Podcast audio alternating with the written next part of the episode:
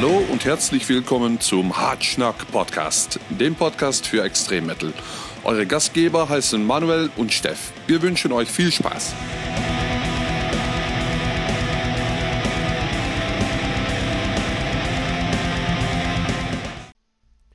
Moin Moin und herzlich willkommen zur 17. Ausgabe des Hartschnack Podcasts. Heute haben wir wieder einen besonderen Gast bei uns und zwar jemanden von Totenwache, der Host of Cinder. Hallo. Hallo, moin moin. Ja, grüß dich. Ich hoffe, dir geht's gut. Du bist nach dem Auftritt beim Barter Metal Open Air endlich ausgenüchtert. Ja, hat gut geklappt. Als jemand, der keinen Alkohol trinkt, passt das immer wunderbar. Ach, dann kam mir das nur so vor, weil ich das zweite oder dritte Bier drin hatte. Ja, wahrscheinlich. Ähm, um kurz den Bogen zu schl äh, schlagen zum Barter Metal Open Air, ähm, soweit ich mich erinnern kann, habt ihr echt die Bude gerockt und ich freue mich dann auch schon nächste Woche auf das Fimbul-Fest, wenn ihr da schon wieder in die Seiten haut. Ja, da freuen wir uns auch drauf. Erstmal natürlich danke für das Lob. Äh, freuen wir uns natürlich immer sehr, wenn die Leute begeistert sind von uns. Na, mal gucken, wie das Fimbul Winter wird. Ähm, ja, das Problem ist jetzt, ihr hört diesen Podcast zwei Wochen nachdem das Fimbul-Fest vorbei ist. Dementsprechend werde ich in einer der folgenden Folgen mal darauf eingehen, ob Totenwache auch das gehalten hat, was sie offenbar da versprochen haben. Ja, müssen die Leute ein bisschen auf uns warten. Wir spielen nämlich Samstag um 0 Uhr. Echt? Ja. Um Gottes Willen. Musst du durchhalten, Manuel. Äh, ja, das ist nicht, äh, das ist nicht meine Stärke. Aber ich versuche mein Bestes. Ähm, ja, das heutige Thema grundsätzlich lautet Equipment. Es wird wieder ein bisschen nerdiger. Ähm, aber bevor wir zu dem Hauptthema kommen, lieber Host of Cinder, wie bist du eigentlich zum Metal gekommen, speziell zum Black Metal? Das fragen wir, wie du sicherlich weißt, jeden Gast. Jo. Also, ähm, meine Eltern lebten eigentlich immer schon so in so einem Haushalt, wo das Radio mitlief. Und äh, äh, dazu habe ich als Kind natürlich auch immer, hing ich dann vor dem Radio meistens. Und meine erste Leidenschaft war da David Hasselhoff. Bester Mann. Auch, ja, natürlich, den ich dann auch live gesehen habe. Ich auch. 1990 in der Alzerdorfer Sporthalle hier in Hamburg. Ich war sieben Jahre alt und wurde dafür sogar einen Tag von der Schule befreit. Es war also wundervoll. Von deinen Eltern oder offiziell? Offiziell. Ach was. Ja. Das konntest du als Grund anmelden in der Schule. Pass auf, ich gehe zum David Hasselhoff-Konzert. Und dann hat also, jeder Verständnis dafür gehabt. Ja, so quasi, weil die Lehrer fanden das so geil, dass der kleine Stupsel zu einem Konzert will, dass sie gesagt haben, ja, das, das passt schon, aber da muss er den Tag danach auch erzählen, wie es war vor der Klasse. Na gut, ich glaube, da gab es schlimmere Aufgaben. Ja, richtig, würde ich auch sagen. Ähm, ja, und das war quasi so mein Einstieg ja, ins, ins aktive Musik hören eigentlich. Nicht nur halt meine da David Hasselhoff-Leidenschaft und äh, ständiges Knight Rider gucken, sondern eben auch äh, ja, das Konzert gehen. Und ähm, das hat sich dann die Jahre so weitergetragen, bis dann, bis ich dann irgendwann meinen eigenen Fernseher bekommen habe. Und da lief dann in Dauerschleife irgendwann nur noch MTV. Und die Leute, die in der Zeit äh, vielleicht auch so, naja, Halbjugendlicher waren, werden sich erinnern, dass in den frühen und Mitte der 90er Metal und Grunge ziemlich oft auf MTV lief. Zusammen auch schon mit den ersten Hip-Hop-Sachen natürlich. Ähm, und zu der Zeit kam es dann auch, dass meine Eltern gesagt haben, hey, da gibt es doch so ein geiles neues Medium, die CD. Wir holen uns jetzt mal so eine HiFi-Anlage, womit wir CDs hören können. Und da sagten sie, pass mal auf, such dir mal eine CD aus. Und dann hing ich irgendwie ein Wochenende lang vor meinem Fernseher rum, habe MTV geguckt, um mir aufzuschreiben, was ich für CDs haben möchte. Und ähm, da war auch dann letztendlich das Black Album von Metallica dabei. Und, gibt, es, äh, gibt es irgendeinen Haushalt da draußen, der das Black Album von Metallica nicht zu Hause hat? Ich glaube nicht. Ich habe sogar vor zwei oder drei Jahren gelesen, dass es seit es dieses Scanner-Verfahren gibt, was Albenverkäufe zählt, ähm, dass es das meistverkaufte Musikalbum der Welt ist. Ach was. Ja, also äh, wahrscheinlich hat es jeder. Naja, und auf dem Album bin ich dann letztendlich so hängen geblieben, dass ich auch auf Metallica hängen geblieben bin und immer mehr Alben dazugekommen sind. Über die Jahre natürlich, weil der Katalog war ja da und danach kam ja auch immer noch was.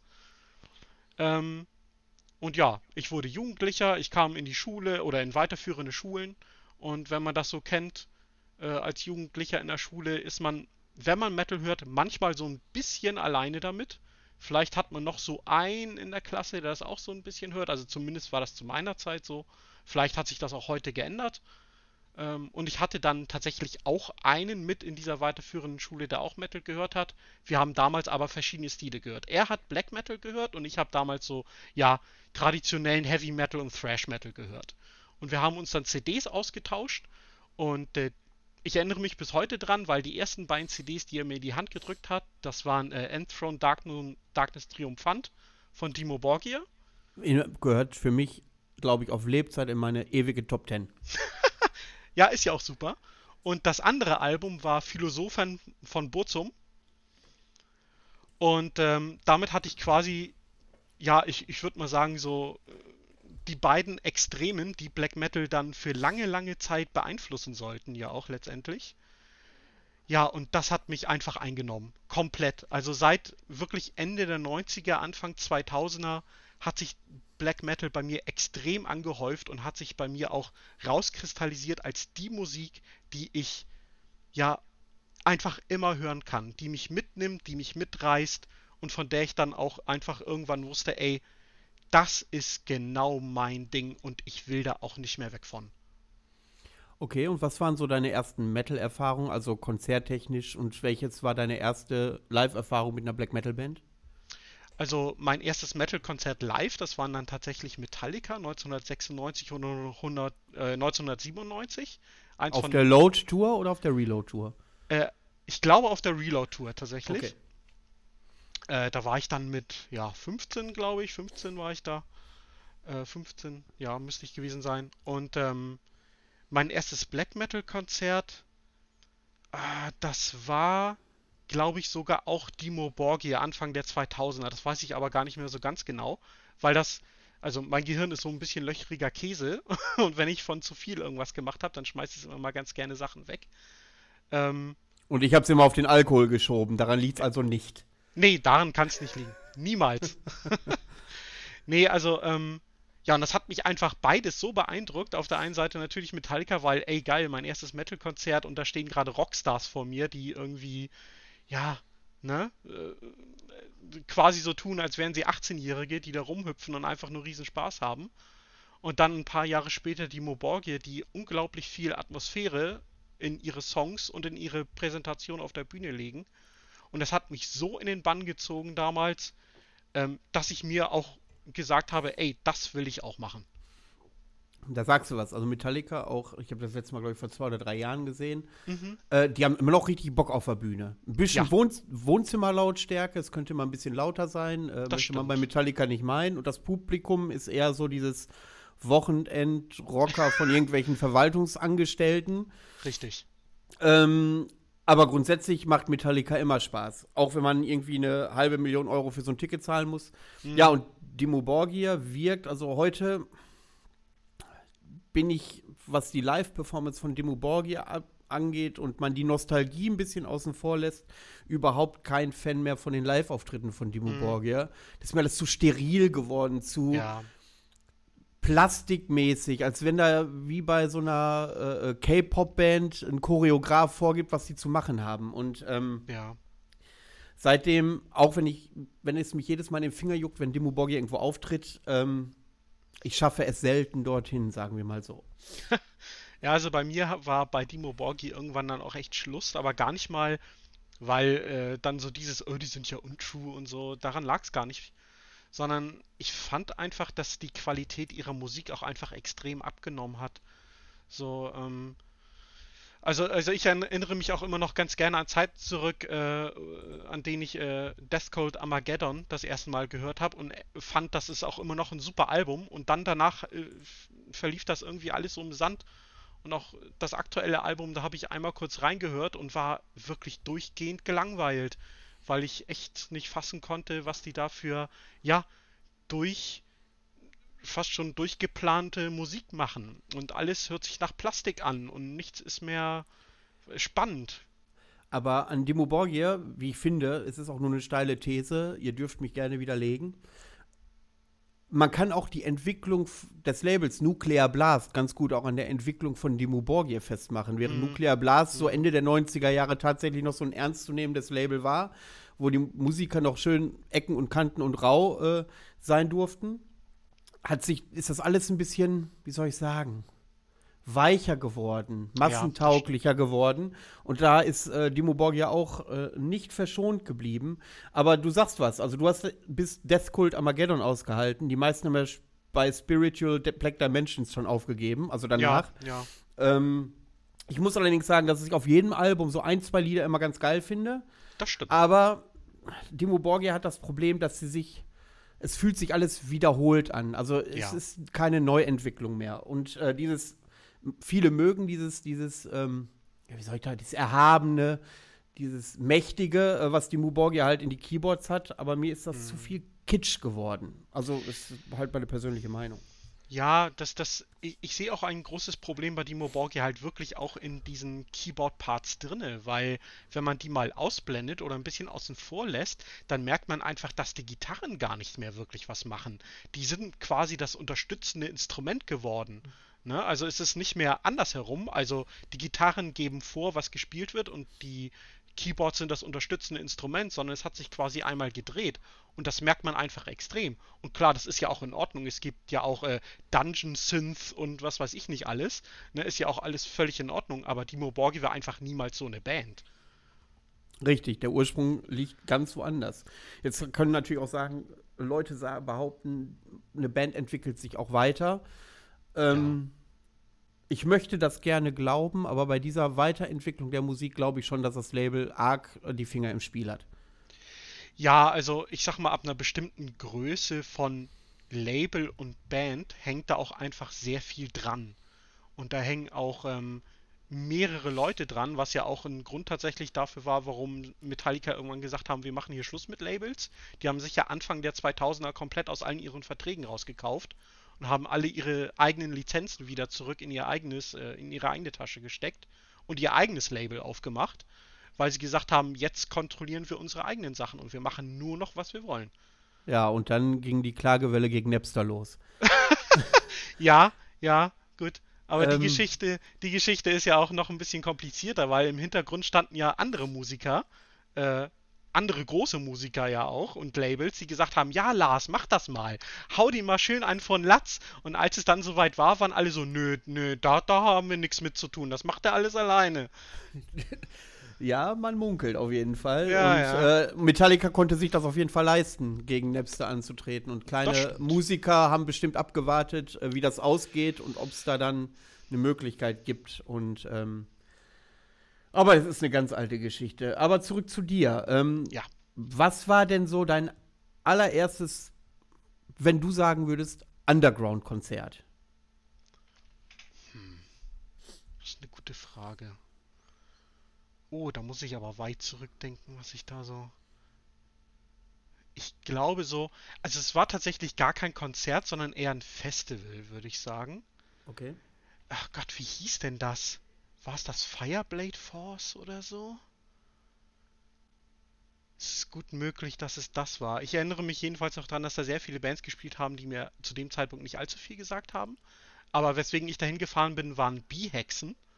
Ähm, und ähm, das war wirklich auch kann ich wirklich für mich sagen, ich bin ja tatsächlich auch nicht so der Konzertgänger. Also das hat mit den Jahren sogar, sogar noch mehr abgenommen. Ich bin quasi nur noch dann auf Konzerten, wenn äh, ich irgendwo mit Totenwache spiele. Ähm, aber das war für mich so dieser erste Zeitpunkt, wo, wo ich auch für mich gemerkt habe, so, boah, da ist ja eine richtig üble Szene dahinter. Also da ist ja verdammt viel los, was hier gerade passiert. Ähm, hast du das Gefühl, äh, die Szene ist größer, breiter geworden in den letzten Jahren bis heute? Ja, würde ich sagen. Also, mh, hm, ich weiß nicht, ob äh, mehr los ist, aber sie ist lauter geworden auf jeden Fall. Weil auch wieder viel mehr im Underground passiert als noch vor, vor na, ich sag mal, zehn Jahren ungefähr. Ne, es sind ja auf einmal wirklich in den letzten fünf Jahren Bands aus dem Boden gesprießt wie nix. Also, es ist einfach, jetzt gerade ist wirklich eine perfekte Zeit für Black Metal Underground. Das glaube ich nämlich auch. Ich glaube, die Szene, kann natürlich auch ein bisschen äh, scheuklappenmäßig sein. Äh, ja. Zumal ich auch äh, ich in einer der letzten Folgen, äh, ich glaube, mit Gerald habe ich mal darüber gesprochen, dass man ja mittlerweile ans andere Ende der Republik fahren kann und man kennt immer zwei, drei Leute im Publikum, weil das man stimmt. die irgendwo schon mal kennengelernt hat.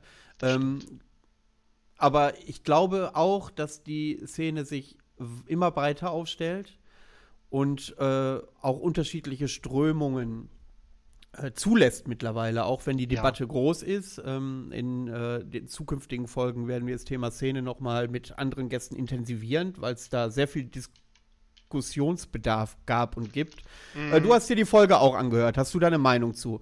Weil da scheiden sich ja tatsächlich die Geister, ob die Entwicklung gut ist, ob die Entwicklung schlecht ist, äh, ob dieser, diese Entwicklung des Black Metal äh, positiv oder negativ ist. Was ist mit der Politisierung? Ist es gut, dass sich die Leute gegen rechts positionieren oder ist es äh, schlecht, dass die Leute äh, äh, mittlerweile so linksalternativen Black Metal machen? Wie siehst du das? Ja, also natürlich habe ich die Folge auch gehört. Ich habe ja, ich bin ja äh, treuer Hartschnackhörer. Von Folge 1 an habe ich mir alles durchgehört. Oh, ich, das geht runter wie Öl.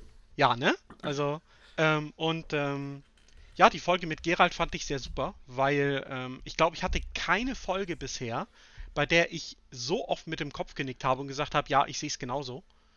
Ähm, was ich an der Szene gerade sehr gut finde, ist, dass die Leute verstehen, äh, dass es einfach verschiedene Arten gibt, diese Musik zu interpretieren.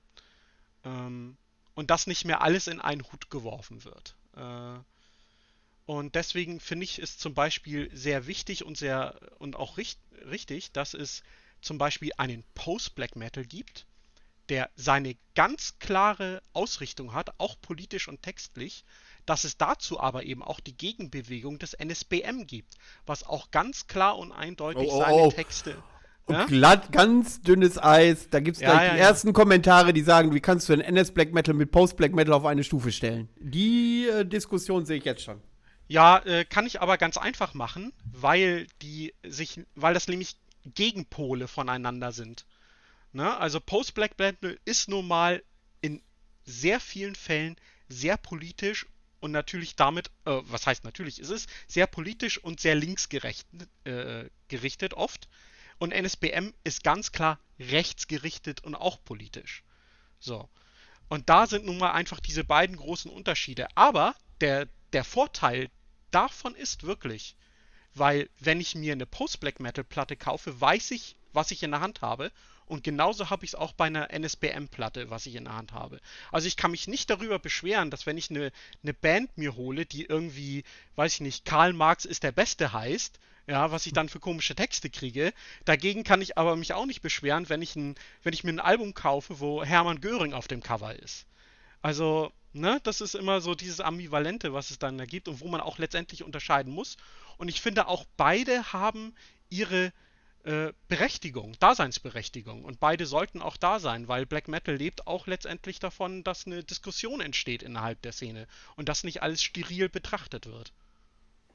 Ja, ähm, das unterschreibe ich auch oder ähnlich, würde ich sagen der, die Frage, die sich da stellt, ist, ich meine, Black Metal ist ja, wenn man das ganz runter floskulieren will, wenn es das Wort überhaupt gibt, mhm. ähm, eine Gegenbewegung der Gesellschaft.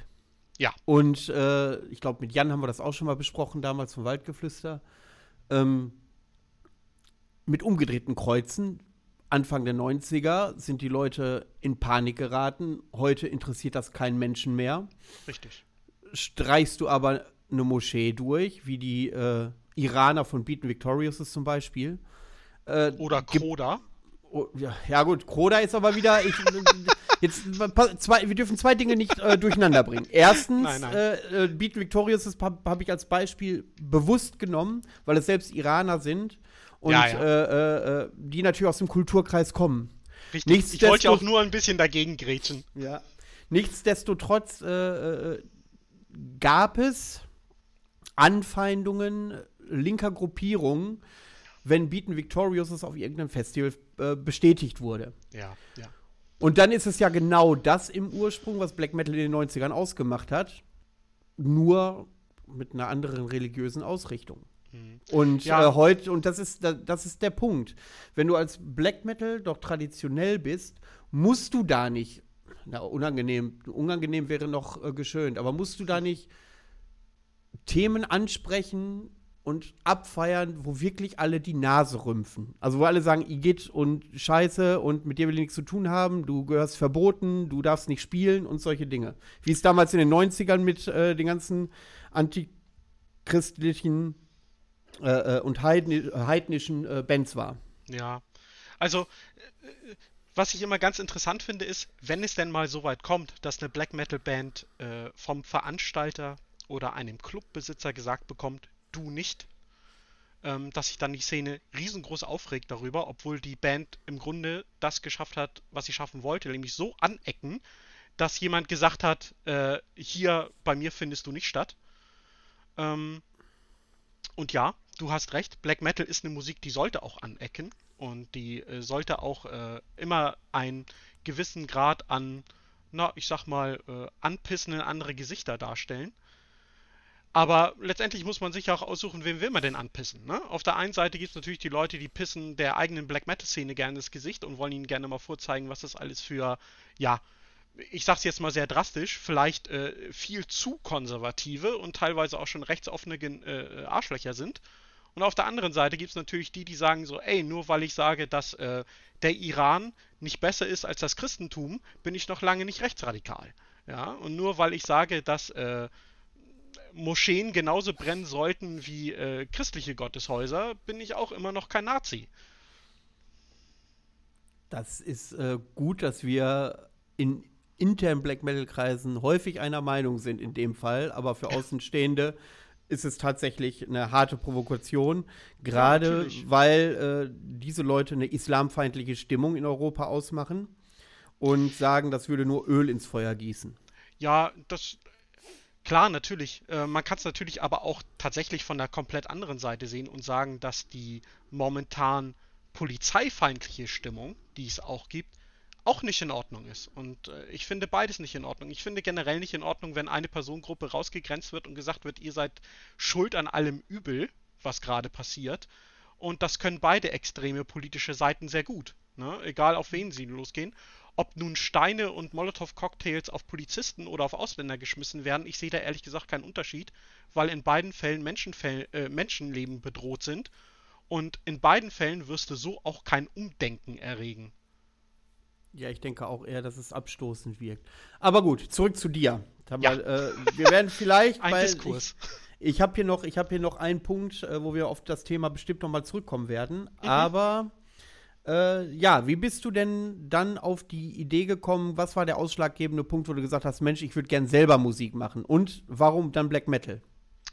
Ähm, als ich, als ich, äh, ich habe, als ich angefangen habe, Gitarre zu spielen oder meine erste Gitarre zu kaufen, ähm, habe ich erst gerade angefangen, Black Metal zu hören. Also ähm, ich habe auch, glaube ich, angefangen wie im Grunde so gut wie jeder Musiker, der seine Lieblingssongs einfach nachgespielt hat.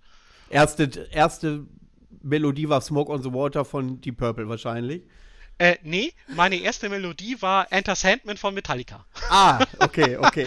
äh, äh, aber auch nicht unbekannter, sag ich mal, äh, was so das Spielen in, in, in äh, Gitarrenverkaufsläden angeht. Ähm, und ja, gut, mein Plan war damals, ich glaube, so der Plan eines jeden jungen Menschen. Ich will der Typ werden, der bei mir am Poster hängt im Zimmer mit der Gitarre in der Hand. Ich will Rockstar sein. Äh, hat sich dann natürlich mit der Zeit ein bisschen geändert, weil ich dann eher auf die Sparte gegangen bin, ey, Black Metal hat so viele fantastische Ideen, die möchte ich gerne selber umsetzen. Bin ich der Einzige, der das ein bisschen pervers klingend findet, wenn einer sagt, ich hätte gerne von mir ein Poster im Zimmer? Och, naja, weiß ich nicht. Es kommt drauf an, wie hoch deine Arroganzstufe ist, sag ich mal. Also ich ah, kann okay, auch Tapeten okay. von mir im Zimmer haben. Achso, ja dann. du, ich hab da, ja gut, das ist, äh, ist vielleicht ein bisschen creepy, wenn du da mal äh, eine junge Dame nach Hause bringst, vielleicht, aber. Na, die reichen mir ja nicht. Wenn, muss das mein Klon sein. Ansonsten ist ja keiner was wert. Ah, ja, okay, okay, okay. ja, ich bin da, ich bin da noch so einem naiven Weltbild, laufe ich noch hinterher. Gut, ja, also du hast dann Enter Sandman gekonnt und dann genau. weiter. Und ja, ich bin dann mit der Zeit auch, äh, weil es auch gerade zum Zeitpunkt war, wo ich Black Metal kennengelernt habe, bin ich immer weiter darin abgedriftet und äh, habe dann auch einfach irgendwann angefangen, Black Metal Songs nachzuspielen. Also da kam dann Immortal und Dark Throne und Gorgoroth. Also so diese typischen Bands, mit denen man anfängt, sag ich mal. Und ähm, ich habe mich da einfach so gut zurechtgefunden und habe, ja, weiß ich nicht, vielleicht einen Instinkt dafür gehabt, wie solche Musik oder solche Songs oder solche Songwriting funktioniert, dass ich auch irgendwann dann relativ früh, also früh in Anführungszeichen, angefangen habe, meine eigenen kleinen Songideen da zu schreiben. Und so hat das dann im Grunde angefangen, dass ich mir dachte, so, ey, ich kann, ich spiele jetzt seit zwei, drei Jahren Gitarre. Wie wäre es denn nicht mal, wenn ich mir ähm, anfange, andere Musiker ins Boot zu holen? Und das war so vor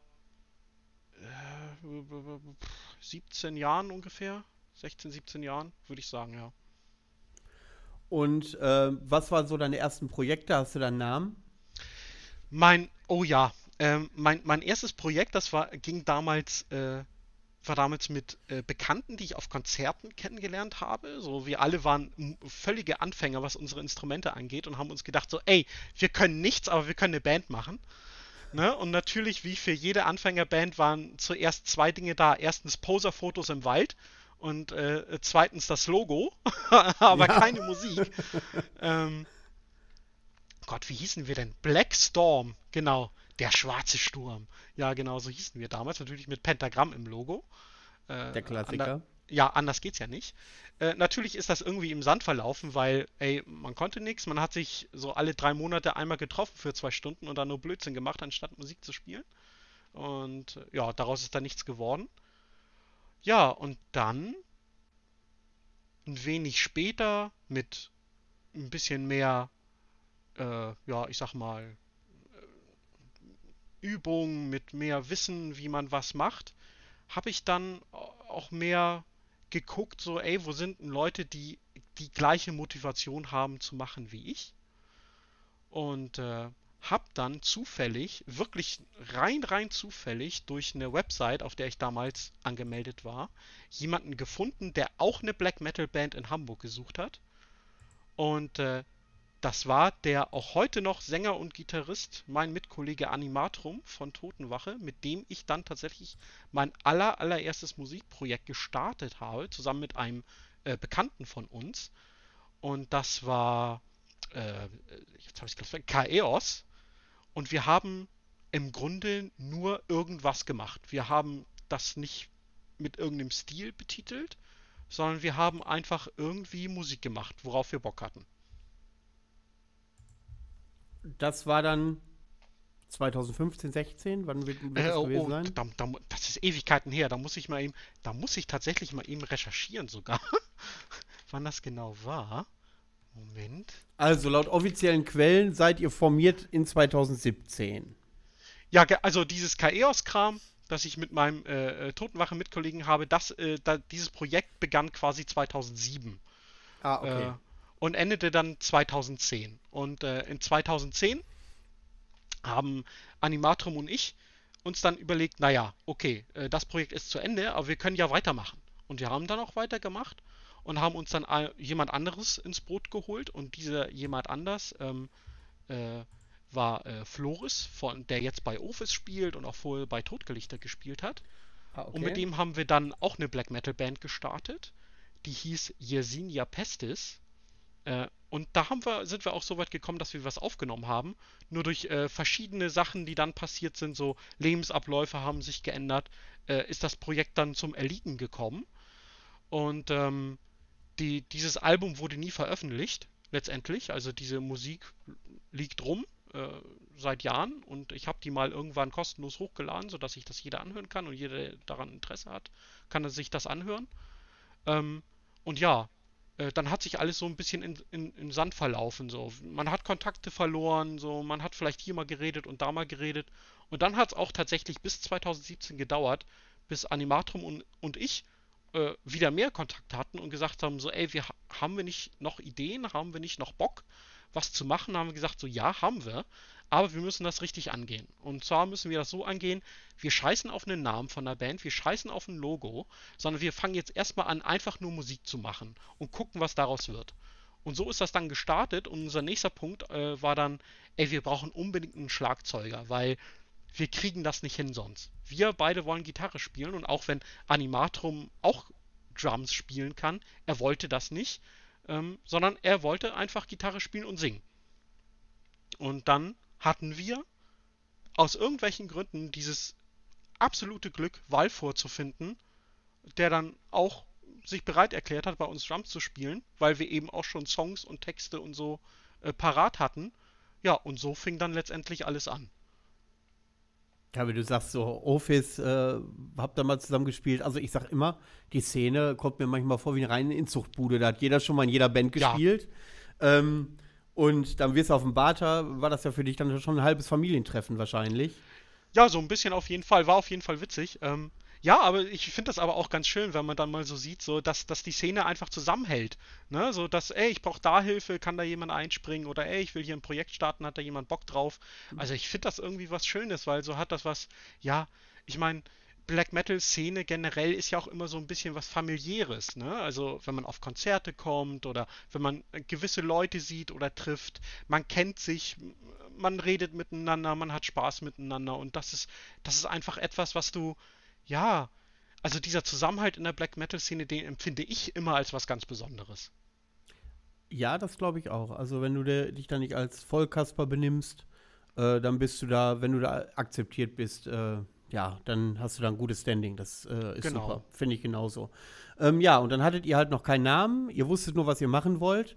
Genau. Ähm, was war denn eure Ausrichtung? Ich meine, wenn ihr wusstet, was ihr machen wolltet, was wolltet ihr denn machen? Jetzt kannst du sagen, Black Metal spielen. Ja, ist mir schon klar. ja. Aber es muss ja irgendeine Zielrichtung gegeben haben, inhaltlich zum Beispiel.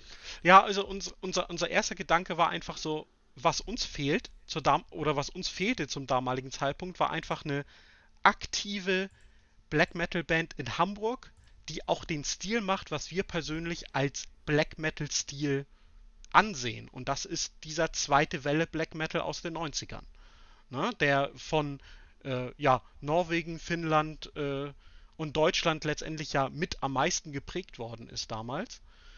Und das wollten wir einfach wieder aufleben lassen, weil wir auch bis heute finden, dass Hamburg eine Black Metal Band verdient hat und dass dieser Bereich hier in dieser Stadt viel zu brach lag für lange, lange Zeit.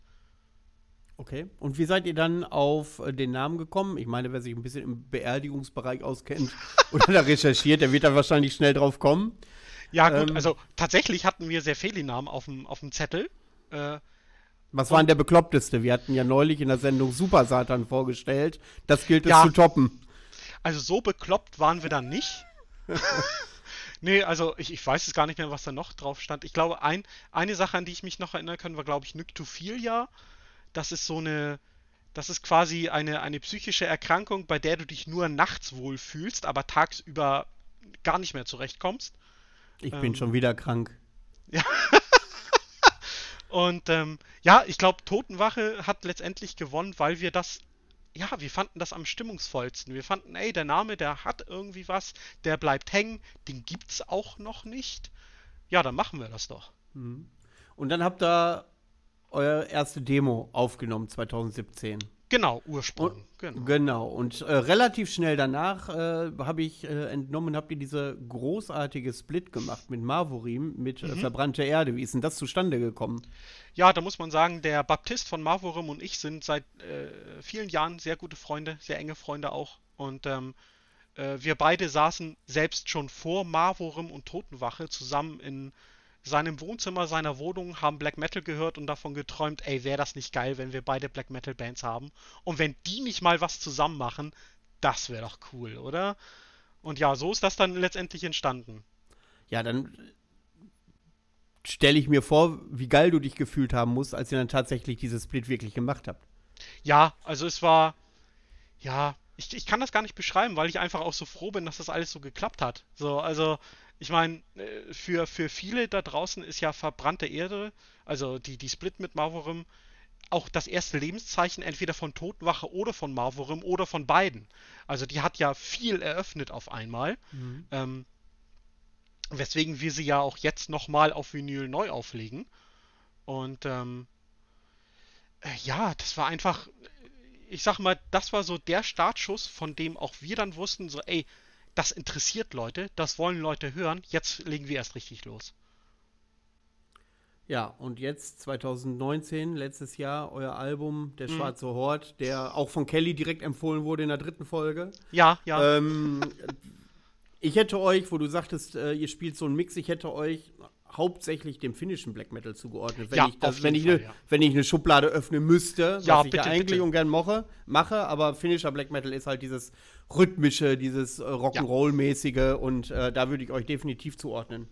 Ja, also, also Finnland ist auch mein, gro mein größter ja, Punkt, wo ich immer Inspiration finde. Äh, Ich finde es einfach sehr schön, wie Finnland mit den, seinen Harmonien und Melodien spielt und dazu auch einfach immer dieses äh, immer gern genannte Ufter Ufter Drumming. Das ist einfach, ah, es ist herrlich, es macht Spaß. Wir, wir nennen manchmal so unseren Stil, die wir machen, Party Black Metal, weil es den Leuten Spaß machen sollen, weil die Bock haben sollen, das zu hören so. Und ähm, Das Ja. hat auch auf dem Barter gut geklappt. Also die Leute sind total abgegangen, auch auf ihren festen Sitzplätzen. Ja. Ähm, war mega. Und wie das dann, wie gesagt, das ist jetzt zwei Wochen nach dem Filmbullfest, wenn ihr das hört. Wie es dann war, werde ich in den nächsten Folgen erklären, wenn ich dazu komme. und wenn du noch dabei warst.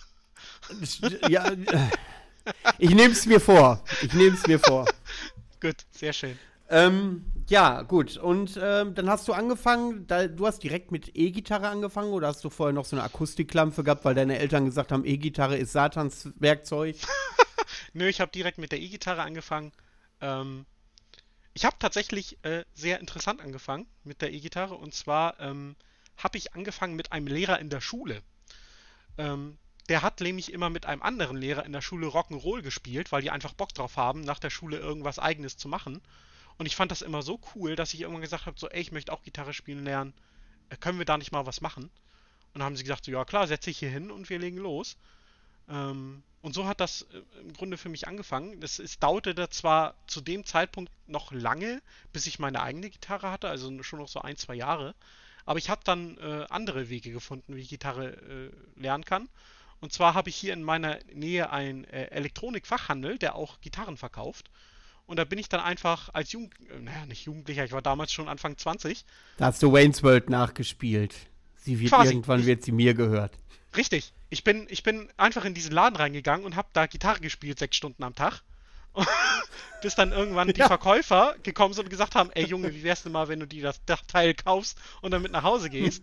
ne? Und das lief dann, und äh, das lief dann irgendwie so drei, vier Monate, bis ich dann das Geld zusammen hatte, mir eine Gitarre zu kaufen. Ne? Und ähm, äh, meine erste Gitarre war ein, ein, ein Thomann, Thomann eigenes Produkt, äh, Harley Benton sind das. Das ist die Thomann eigene Marke, wenn ich jetzt nicht durcheinander kriege. Und wenn man das mal vergleicht, so, also es, ich weiß, es gibt auch Fans, die mögen Harley Benton, weil das halt eine sehr, sehr günstige Gitarre ist. Also die hat damals 180 Mark gekostet. Das war so kurz vor dem Eurowechsel. Ähm, das Ding ist einfach nur ein Holz, Stück Holz mit ein paar Seiten draufgezogen. Mehr war das auch damals schon nicht. Ah, okay, das klingt, als wäre es prädestiniert, um Black Metal zu spielen. Ja, so kann man fast sagen, ja. Zumindest wenn man in den oldschooligen Bereich äh, äh, möchte. Ja, ähm, dann wirst du sicherlich gemerkt haben, äh, ich meine, es klingt ja sehr romantisch, wie du das erzählst, aber auch parallel läuft so eine Schwingung mit so, ja, wenn ich es ein bisschen besser machen möchte, wird diese Gitarre nicht ausreichen.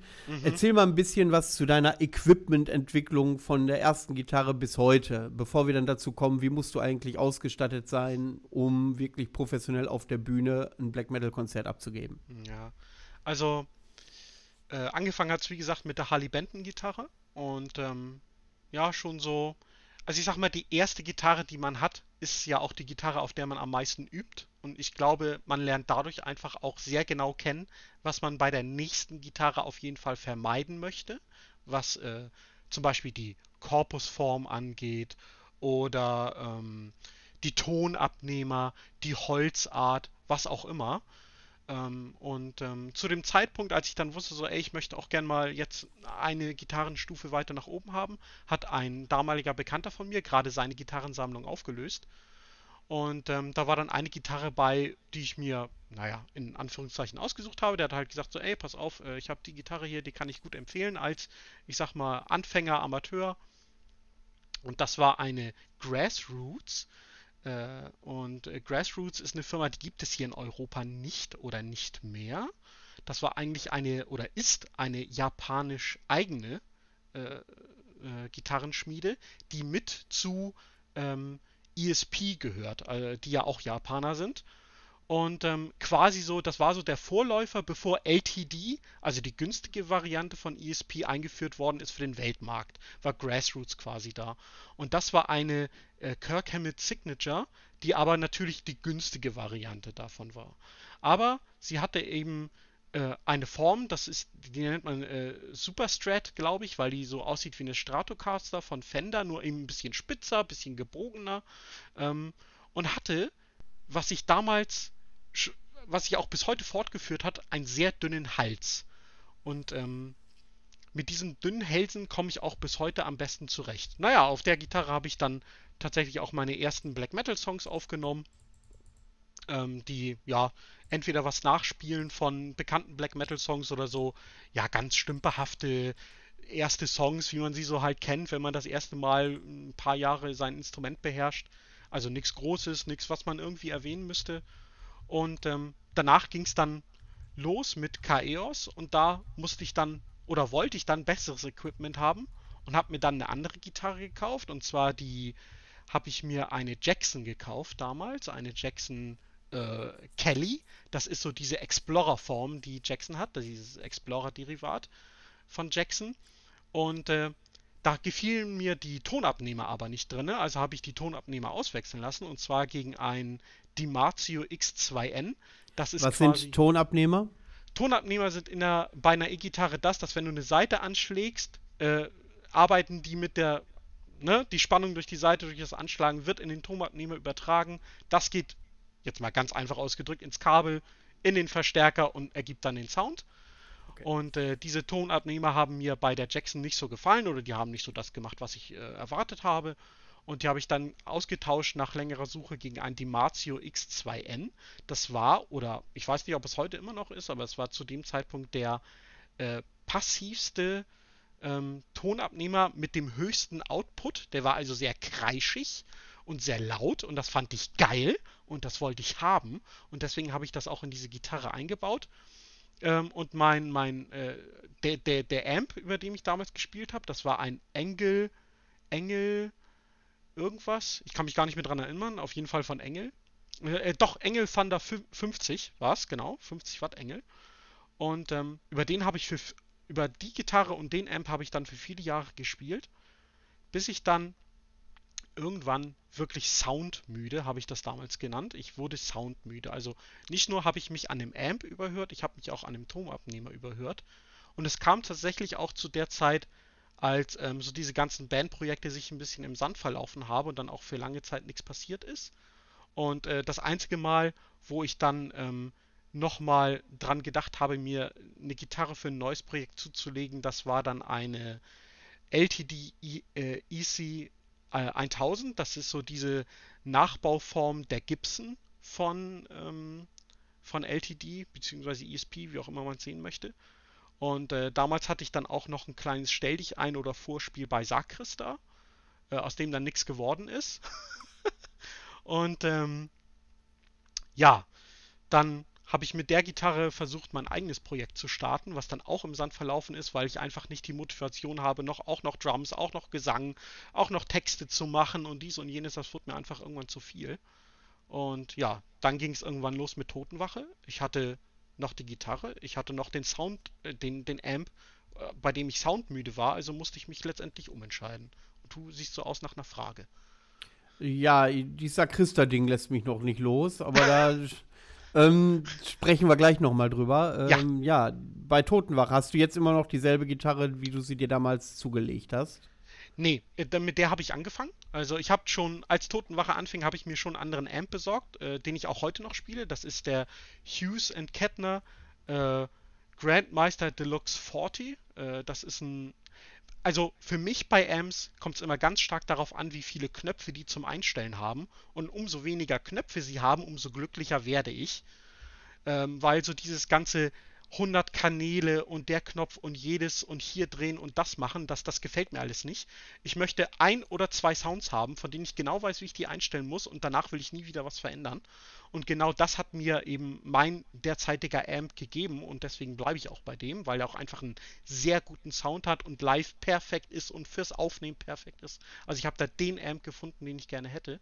Hab mir dann aber sehr schnell bei Totenwache nach den Aufnahmen von der Split, glaube ich, habe ich mir dann eine neue Gitarre geholt und da habe ich äh, mich so ein bisschen daran zurückbesonnen, ey, womit habe ich denn angefangen, womit konnte ich am besten umgehen als Gitarre? Und tatsächlich konnte ich am besten umgehen mit meiner ersten Gitarre, die eine V-Form hatte, also eine Flying V-Form, einen Nachbau davon.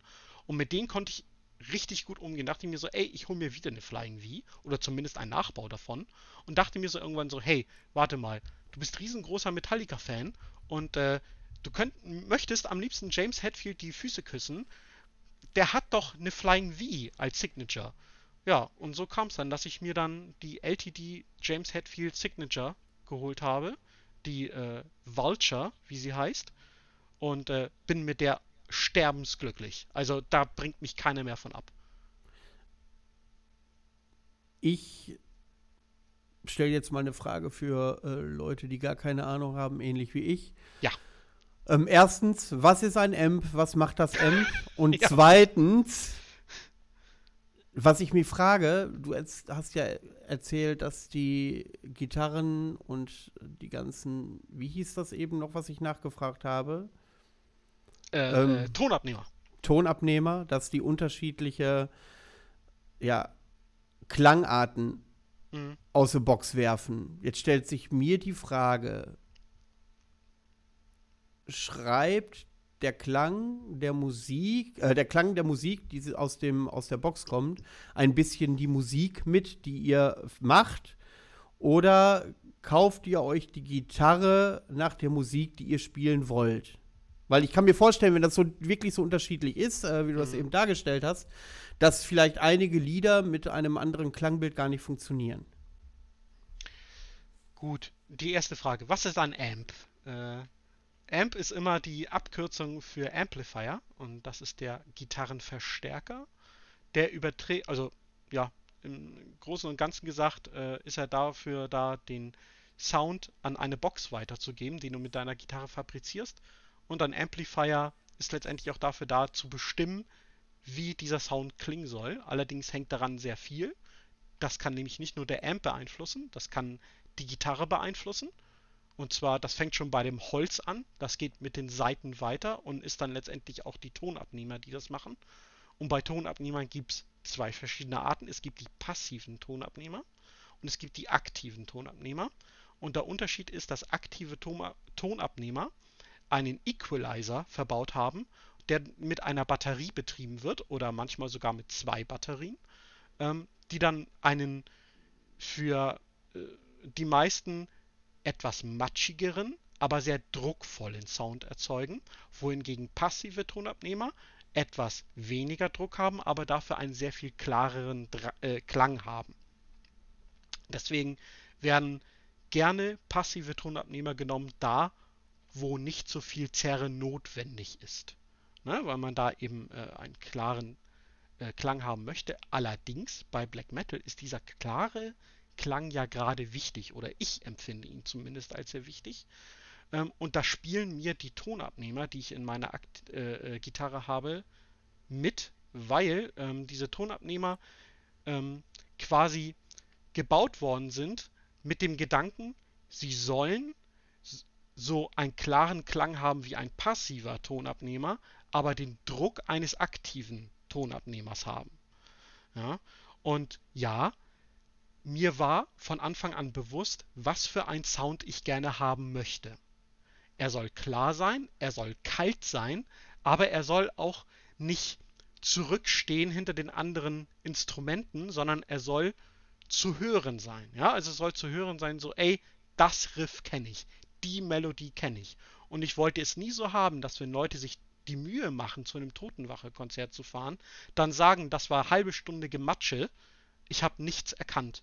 Weil wir beide kennen es wahrscheinlich, wir haben alle, glaube ich, auch schon mal eine Band gesehen, wo wir uns dachten, ja, war schön, die Band gesehen zu haben, wäre aber auch toll gewesen, mal was zu hören.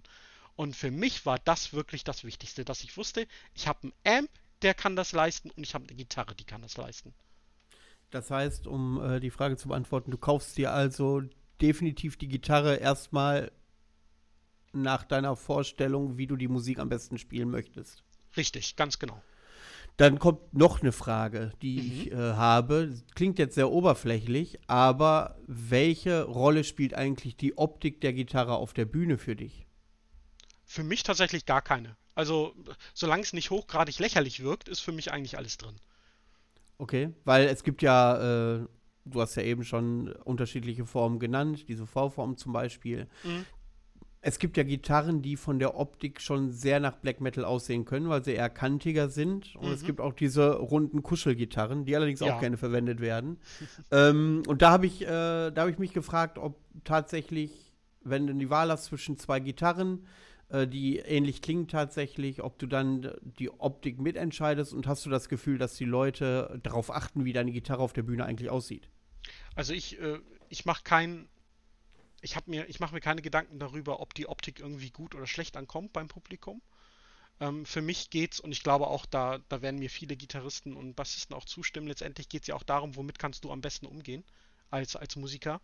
Und ob du jetzt eine Gitarre hast, die äh, eine V-Form hat oder eine Explorer-Form oder ein Single-Cut-Modell, eine Stratocaster, ist eigentlich völlig egal für dich in erster Linie, weil die Leute möchten ein Konzert sehen und Konzert erleben. Und wenn du eine Gitarre in der Hand hast, die zwar geil und hart und böse aussieht, aber bei der du dich alle fünf Minuten verspielst, ist das, glaube ich, nicht wirklich von Vorteil.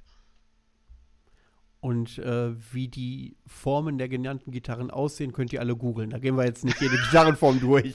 Ja, genau. ähm, zurück zu Sakrista und deinem erfolglosen Praktikum. Wo hat's gelegen? Ja. Ja, also äh, ich habe ich hab zu einem Zeitpunkt bei Sakrista vorgespielt, wo ich glaube ich für sechs oder acht Monate keine Gitarre angefasst habe, weil ich es irgendwie über hatte.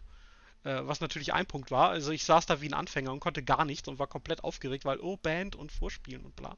Das war, glaube ich, sogar noch zu Zeiten, bevor Sakrista überhaupt ihren ersten Auftritt hatten. Oder vielleicht haben sie ihren ersten oder zweiten absolviert oder so. Also sie waren da auch selber noch eine, ich sage jetzt mal in Anführungszeichen, relativ unbekannte Truppe, was sich dann natürlich in den Jahren geändert habe. Aber ich sage mal so, zu dem Zeitpunkt war das halt noch so, ja, Sakrista war noch nicht der Name, der heute mit Sakrista verbunden wird.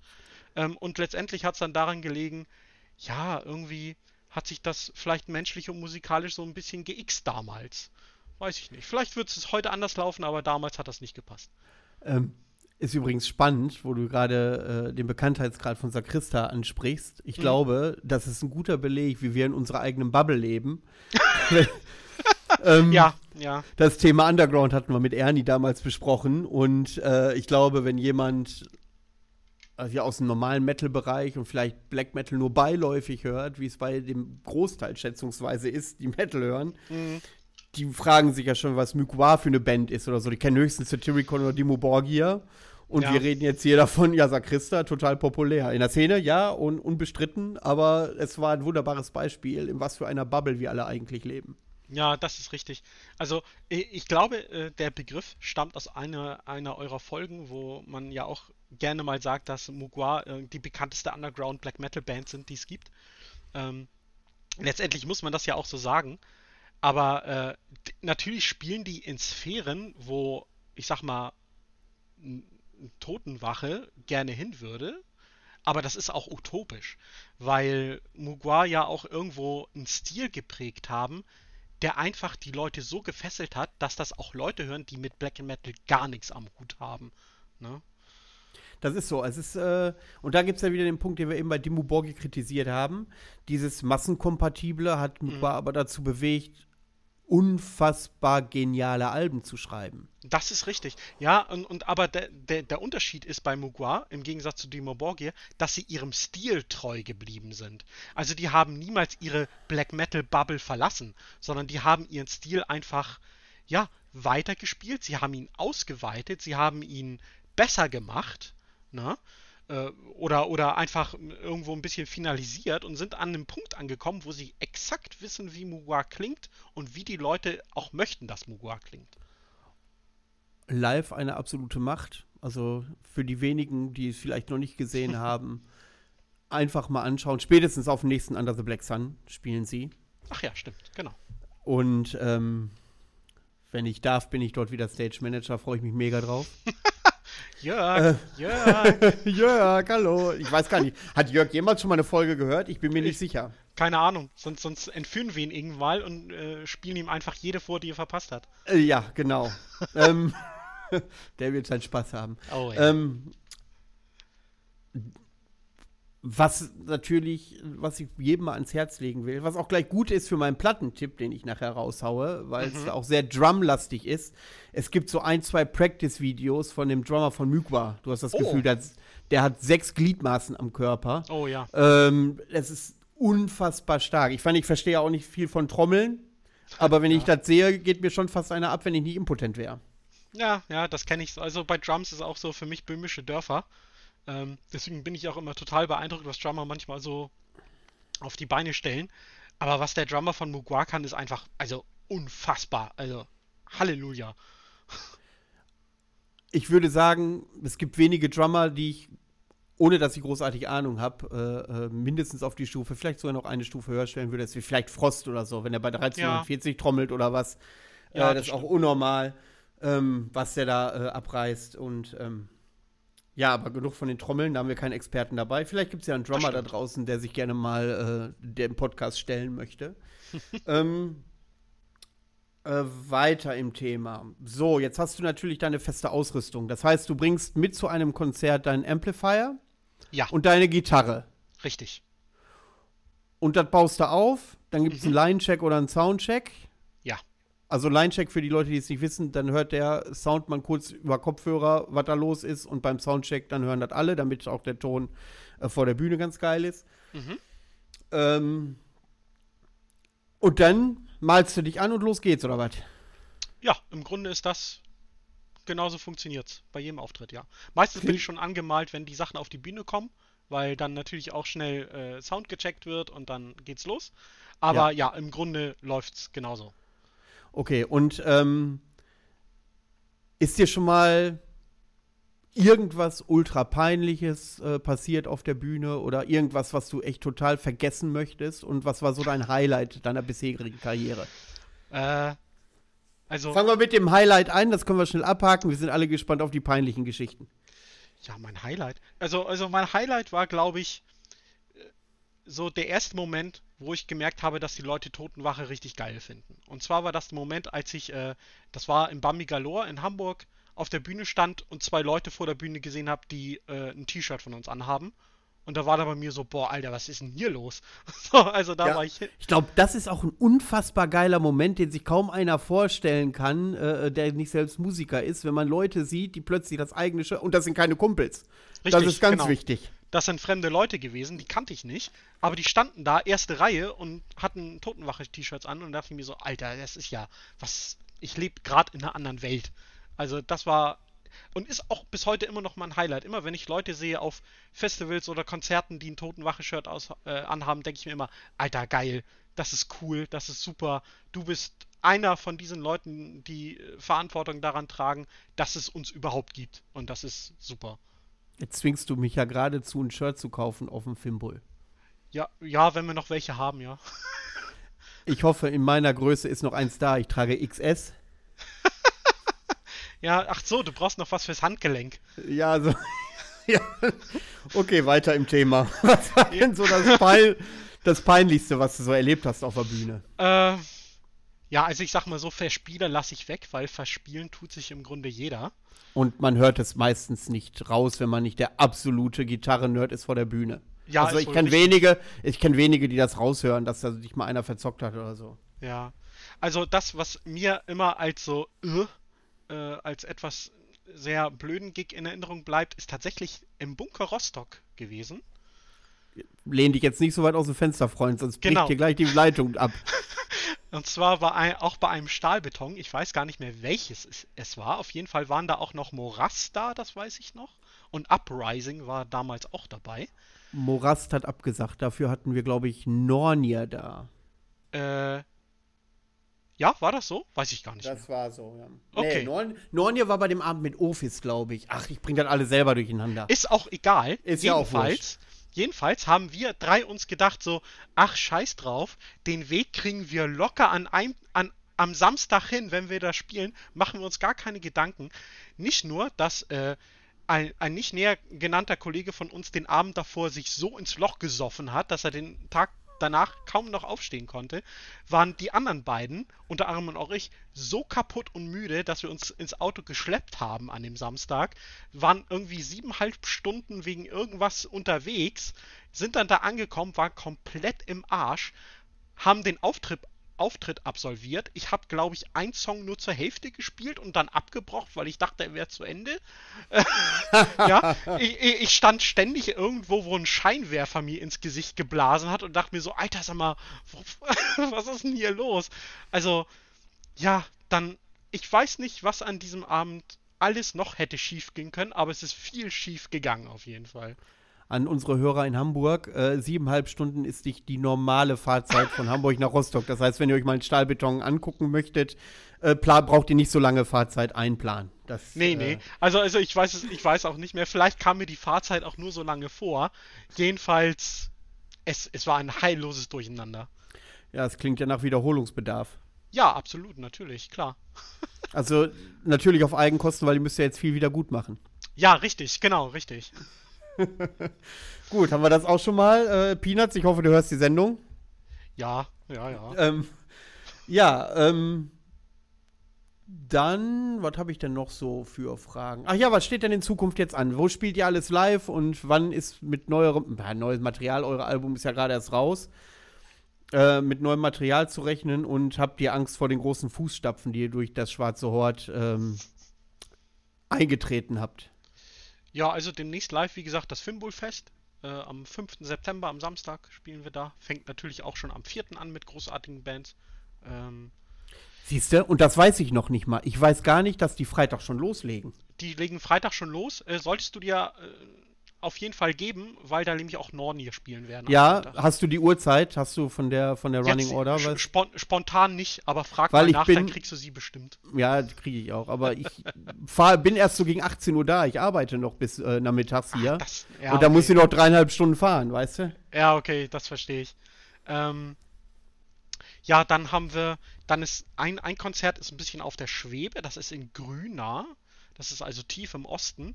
Ähm, da würden wir zusammenspielen mit Ad Mortem und Todgeweiht. Äh, das hängt momentan ein bisschen auf der Schwebe, weil die Veranstalter, ja? Grüner klingt so nach Sachsen oder Sachsen-Anhalt oder was? Ja, ich, ich bin in Geografie richtig schlecht. Wenn du mir erzählst, dass es in Spanien, würde ich dir auch zustimmen. Okay, das äh, ist in Spanien. Ja, gut. Gut, ist in Spanien. Und ähm, das hängt ein Ach, bisschen in. Ist bei Chemnitz, glaube ich. Ah, okay. Ja, das hängt ein bisschen in der Schwebe, weil die Veranstalter nicht wissen, ob sie die Maßnahmen äh, zur, zur äh, Pandemie-Eingrenzung einhalten können in so einem kleinen Laden. Also deswegen ja, hängt das ein bisschen in der Schwebe. Furchtbar. Und ähm, danach haben wir dann noch eins äh, im Dezember, die Wintermelodie. Zusammen mit Halfers und Waldgeflüster. Dann sehen ja. wir uns ja wieder, weil ich da auch definitiv sein werde. Na, guck mal. Ja, und dann nächstes Jahr äh, Tja, da ist dann quasi alles geplant, was dieses Jahr geplant war. Das, das ist aber auch ein geiles Line-Up, ne? Die, äh, mit Wanda, Halfers, Waldgeflüster, ihr. Mhm. Da waren noch so zwei Char Ah, Sun Worship, stehe ich äh, total drauf. Helruna auch, glaube ich, ne? Oder ja, aber Helruna, auf die ist ja anscheinend kein Verlass. Äh, die haben äh, jetzt auch beim Filmbull kurzfristig Wüste. abgesagt. Äh, ja, ja. Weil Corona kam so plötzlich. Irgendwie so habe ich das äh, im Hinterkopf. Ja, ja, ja. Ähm, ja, ja. Kein weiteres Kommentar, sag ich mal. Ja, das, das Schade, auf die habe ich mich natürlich mega gefreut. Jetzt bin ich nicht so dieser Harakiri for the Sky-Fan, aber ich will dem wohl live nochmal eine Chance geben. Ja. Ja, gut, Spielen die vor euch? Spielen die vor euch? Nein, niemand spielt vor uns. Ach, ihr spielt um 12 Uhr mittags? Nein, das war ein Spaß. Es spielen alle vor uns. Wir sind die Rausschmeißer. Ich wäre fast ausgerastet. Oh. Nein, nein. Leute, zum Thema, wenn ihr mal zum Dark Troll fahrt. Und das sage ich jetzt nicht, weil es so ist, sondern weil es so ist. guckt euch immer, wirklich immer, auch wenn ihr die Band nicht kennt, immer die letzte Band an, die Rausschmeißer machen. Das ist jedes Jahr ein absolutes Highlight auf dem Dark Troll. Das macht da mir nicht sich, so viel Druck. Da gibt sich Kelly immer so mega Mühe, dass sie noch mal so einen richtigen Kracher äh, raushaut. Ich erinnere mich vor, wann war ich das erste Mal da? 2016 oder so? Ich glaube schon. Da war damals Tiergrimm, glaube ich. Die gibt es auch nicht mehr. Schade, fand ich auch ganz geil. Und da waren irgendwie nur 200 Leute vor der Bühne. Und da hat es jetzt irgendwann rumgesprochen: Alter, ihr müsst die letzte Band gucken. Und das wurde immer voller, immer voller. Da hat auch Inisum damals den Durchbruch gemacht. Ich glaube 2017 oder so. War der Bärlos da. Mega. Und die haben auch beim letzten Dark Troll, ja, wo Mugwa auch da war, hat Inisum danach nochmal gespielt als Rausschmeißer. Oh. Und äh, ich habe gedacht, die armen Schweine von Inisum, mhm. die haben auch nochmal richtig aufgeräumt. Die haben nochmal richtig einen draufgesetzt. Ja, Mega gut. Also Leute, wenn ihr auf dem Dark Troll seid, immer die letzte Band gucken. Gut, merke ich mir auch. Das Problem ist, jetzt wirst du mich drauf ansprechen und wenn ich dann nicht vor der Bühne stehe, ja. Habe ich natürlich mein eigenes Wort nicht gehalten. Ja, ja, ja, Manuel naja, und dann, und dann nächstes Jahr ist dann quasi alles, was irgendwie hätte dieses Jahr stattfinden sollen. Nur ihr seid ähm, nicht auf dem Dark Troll nächstes Jahr, ne? Da genau. seid ihr auf einem Alternativfestival, glaube ich. Äh, richtig, genau. Da sind wir beim alternativen äh, äh Bio-Festival in Finnland, das sich Stilfest nennt. Ja, äh, ich habe davon gehört. Genau, was, was äh, ein bisschen blöd gelegt war, weil nämlich äh, unser Schlagzeuger auch ein bisschen traurig ist, weil er nämlich seit Jahren tatsächlich die Tour zusammen mit seiner Frau macht, immer zuerst das Zielfest und dann das Dark Troll zu besuchen. Ähm, und das findet er dann auch schade, dass er beides nicht machen kann. Natürlich auch nicht beides mit seiner Band, das wäre natürlich noch geiler geworden. Aber wir haben uns dann ja das Dark Troll für 2022 schon mal sichern lassen. Sehr gut. Und Stilfest, also jedes Jahr Mörder-Line-Up. Ich hab's mhm. noch nie geschafft, weil ich mich auch ein bisschen scheue vor den Bierpreisen. ja. Ich weiß auch, ich weiß, wie viel Bier ich trinke und da müsste ich äh, bestimmt zwei Jahre sparen, um da einen Tag durchzukommen. Oh je, oh je. Ah, naja. Vielleicht musst du dich einfach nur an eine Band ranhängen und dann klappt das auch so. Hallo, wie hallo, geht's? Ja. Braucht ihr noch jemanden für die Optik auf der Bühne? Ich wäre euer Mann. Ach, bestimmt, natürlich. Umso mehr dicke Männer, umso besser. Ich habe XS bestellt, wenn ich ja? dich erinnern darf. Ja, ja, Entschuldigung. ja, ja, gut, gut, gut. So, pass auf. Äh, nachdem die eine oder andere äh, Quelle herausgefunden hat, ja. Nee, das ist ja Blödsinn. Nachdem Blödsinn. jemand äh, rausgefunden hat, dass äh, ich jemanden von Totenwache als Gast habe, ja. wurde ich instant, ich habe das Wort Totenwache nicht ganz ausgeschrieben, auf eine okay. Sache aufmerksam gemacht. Ja. Ja, sind das nicht die, die zusammen, äh, die, die äh, Satanic Warmaster gecovert haben und bin ich mhm. der Einzige, der es kacke findet? So ungefähr war der Wortlaut. Okay. Schlagen wir mal den Bogen zurück zum Anfang unserer Sendung, wo wir über das Thema Politik im Black Metal gesprochen haben. Erstens, jo. habt ihr, covert ihr Songs von Satanic Warmaster? Wenn ja, warum? Und wenn ja, habt ihr da Konsequenzen durcherfahren oder, äh, oder äh, macht ihr das, weil ihr die Musik geil findet, weil ihr da Bock drauf habt und es ist euch eigentlich scheißegal, dass äh, andere Leute denken, oh, pass auf, die bewegen sich da auf ganz dünnem Eis? Ähm, ja, also erstmal äh, generell gesagt, äh, wir spielen immer gerne Covers von Bands, die uns selber beeinflusst haben. Äh, unser erster, erstes Cover, was wir lange Zeit im Line-Up hatten, das war äh, von Deathspell Omega. Äh, das war ähm, Dekadenz von Inquisitors of Satan. Ähm, das haben wir lange Zeit gecovert und nachdem wir da ein bisschen müde geworden sind, haben wir uns gedacht, so, ey, was könnten dann das nächste sein? Und da habe ich dann gesagt, so, ey, ja, äh, einer der größten Einflusspunkte für uns ist Finnland und einer der meiner größten ist Satanic Warmaster. Warum covern wir nicht mal was von ihm? Und uns ist es schlichtweg und ganz plump gesagt völlig egal, was eine Band oder was Musiker einer Band privat denken, repräsentieren oder auch wie die Lyrik dieser Band ist und was die aussagen möchte. Uns geht's wirklich nur um die Musik. Und da kann man uns jetzt vorwerfen, dass wir blind sind und dickköpfig und dass wir vielleicht auch ähm, gewisse Dinge bewusst ignorieren, was auch stimmt. Aber Satanic Warmaster hat mit Korean Satanist Madness eines der Black Metal Alben abgeliefert und da kann man über ihn als Menschen oder die Band denken, wie man möchte. Es ist nun mal einfach Fakt, dass mit diesem Album sehr viele andere Bands beeinflusst worden sind. Also nochmal zu unterstreichen, äh, du trennst klar Politik von Musik. Hundertprozentig. Ich trenne Politik von Kunst immer. So, was ist denn, ich habe da nämlich so eine, in meinem Umfeld äh, bin ich öfter mal bei einer Probe einer Band und mhm. ähm, ich werde den Namen jetzt nicht sagen, aber die haben zum Aufwärmen von Absurd Pesttanz gespielt. Mhm. Du erwischst dich dabei, wie du da halt Kopf nickst die ganze Zeit. Ich meine, es ist, äh, die haben das sogar noch besser gemacht. Was heißt noch besser? Also eigentlich gut gemacht im Vergleich zum Original. ähm, ja. Ähm, wenn das jemand covern würde, gäbe ja. das in deinen Augen dann ein Geschmäckle oder würdest du das tatsächlich vollkommen trennen, weil du sagst, okay, wie die das zocken, das ist ein absolut geiler Song? Ja gut, jetzt, äh, ich bewerte es erstmal so in dem, dass ich sage, dass ich Absurd überhaupt nicht mag und denen auch nichts abgewinnen kann. Ähm, äh, und das liegt noch nicht mal an der, an der Ausrichtung der Band, sondern einfach daran, dass ich finde, dass diese Musik zu großen Teilen einfach belanglos scheiße ist. Ähm, das unterschreibe ich auch. Äh, und dann muss man letztendlich auch dazu sagen, das, was ja auch Gerald schon mal gesagt hat, glaube ich, wenn ich mich richtig erinnere in der Folge, dieser Satansmord von Sondershausen ist in Lächerlichkeit ja nicht mehr zu überbieten. Also, dass da drei Leute auf einen verängstigten Gleichaltrigen losgehen und daraus irgendwie was drehen, als wäre es die Tat des Jahrhunderts gewesen, ist also wirklich absolut schwachsinnig.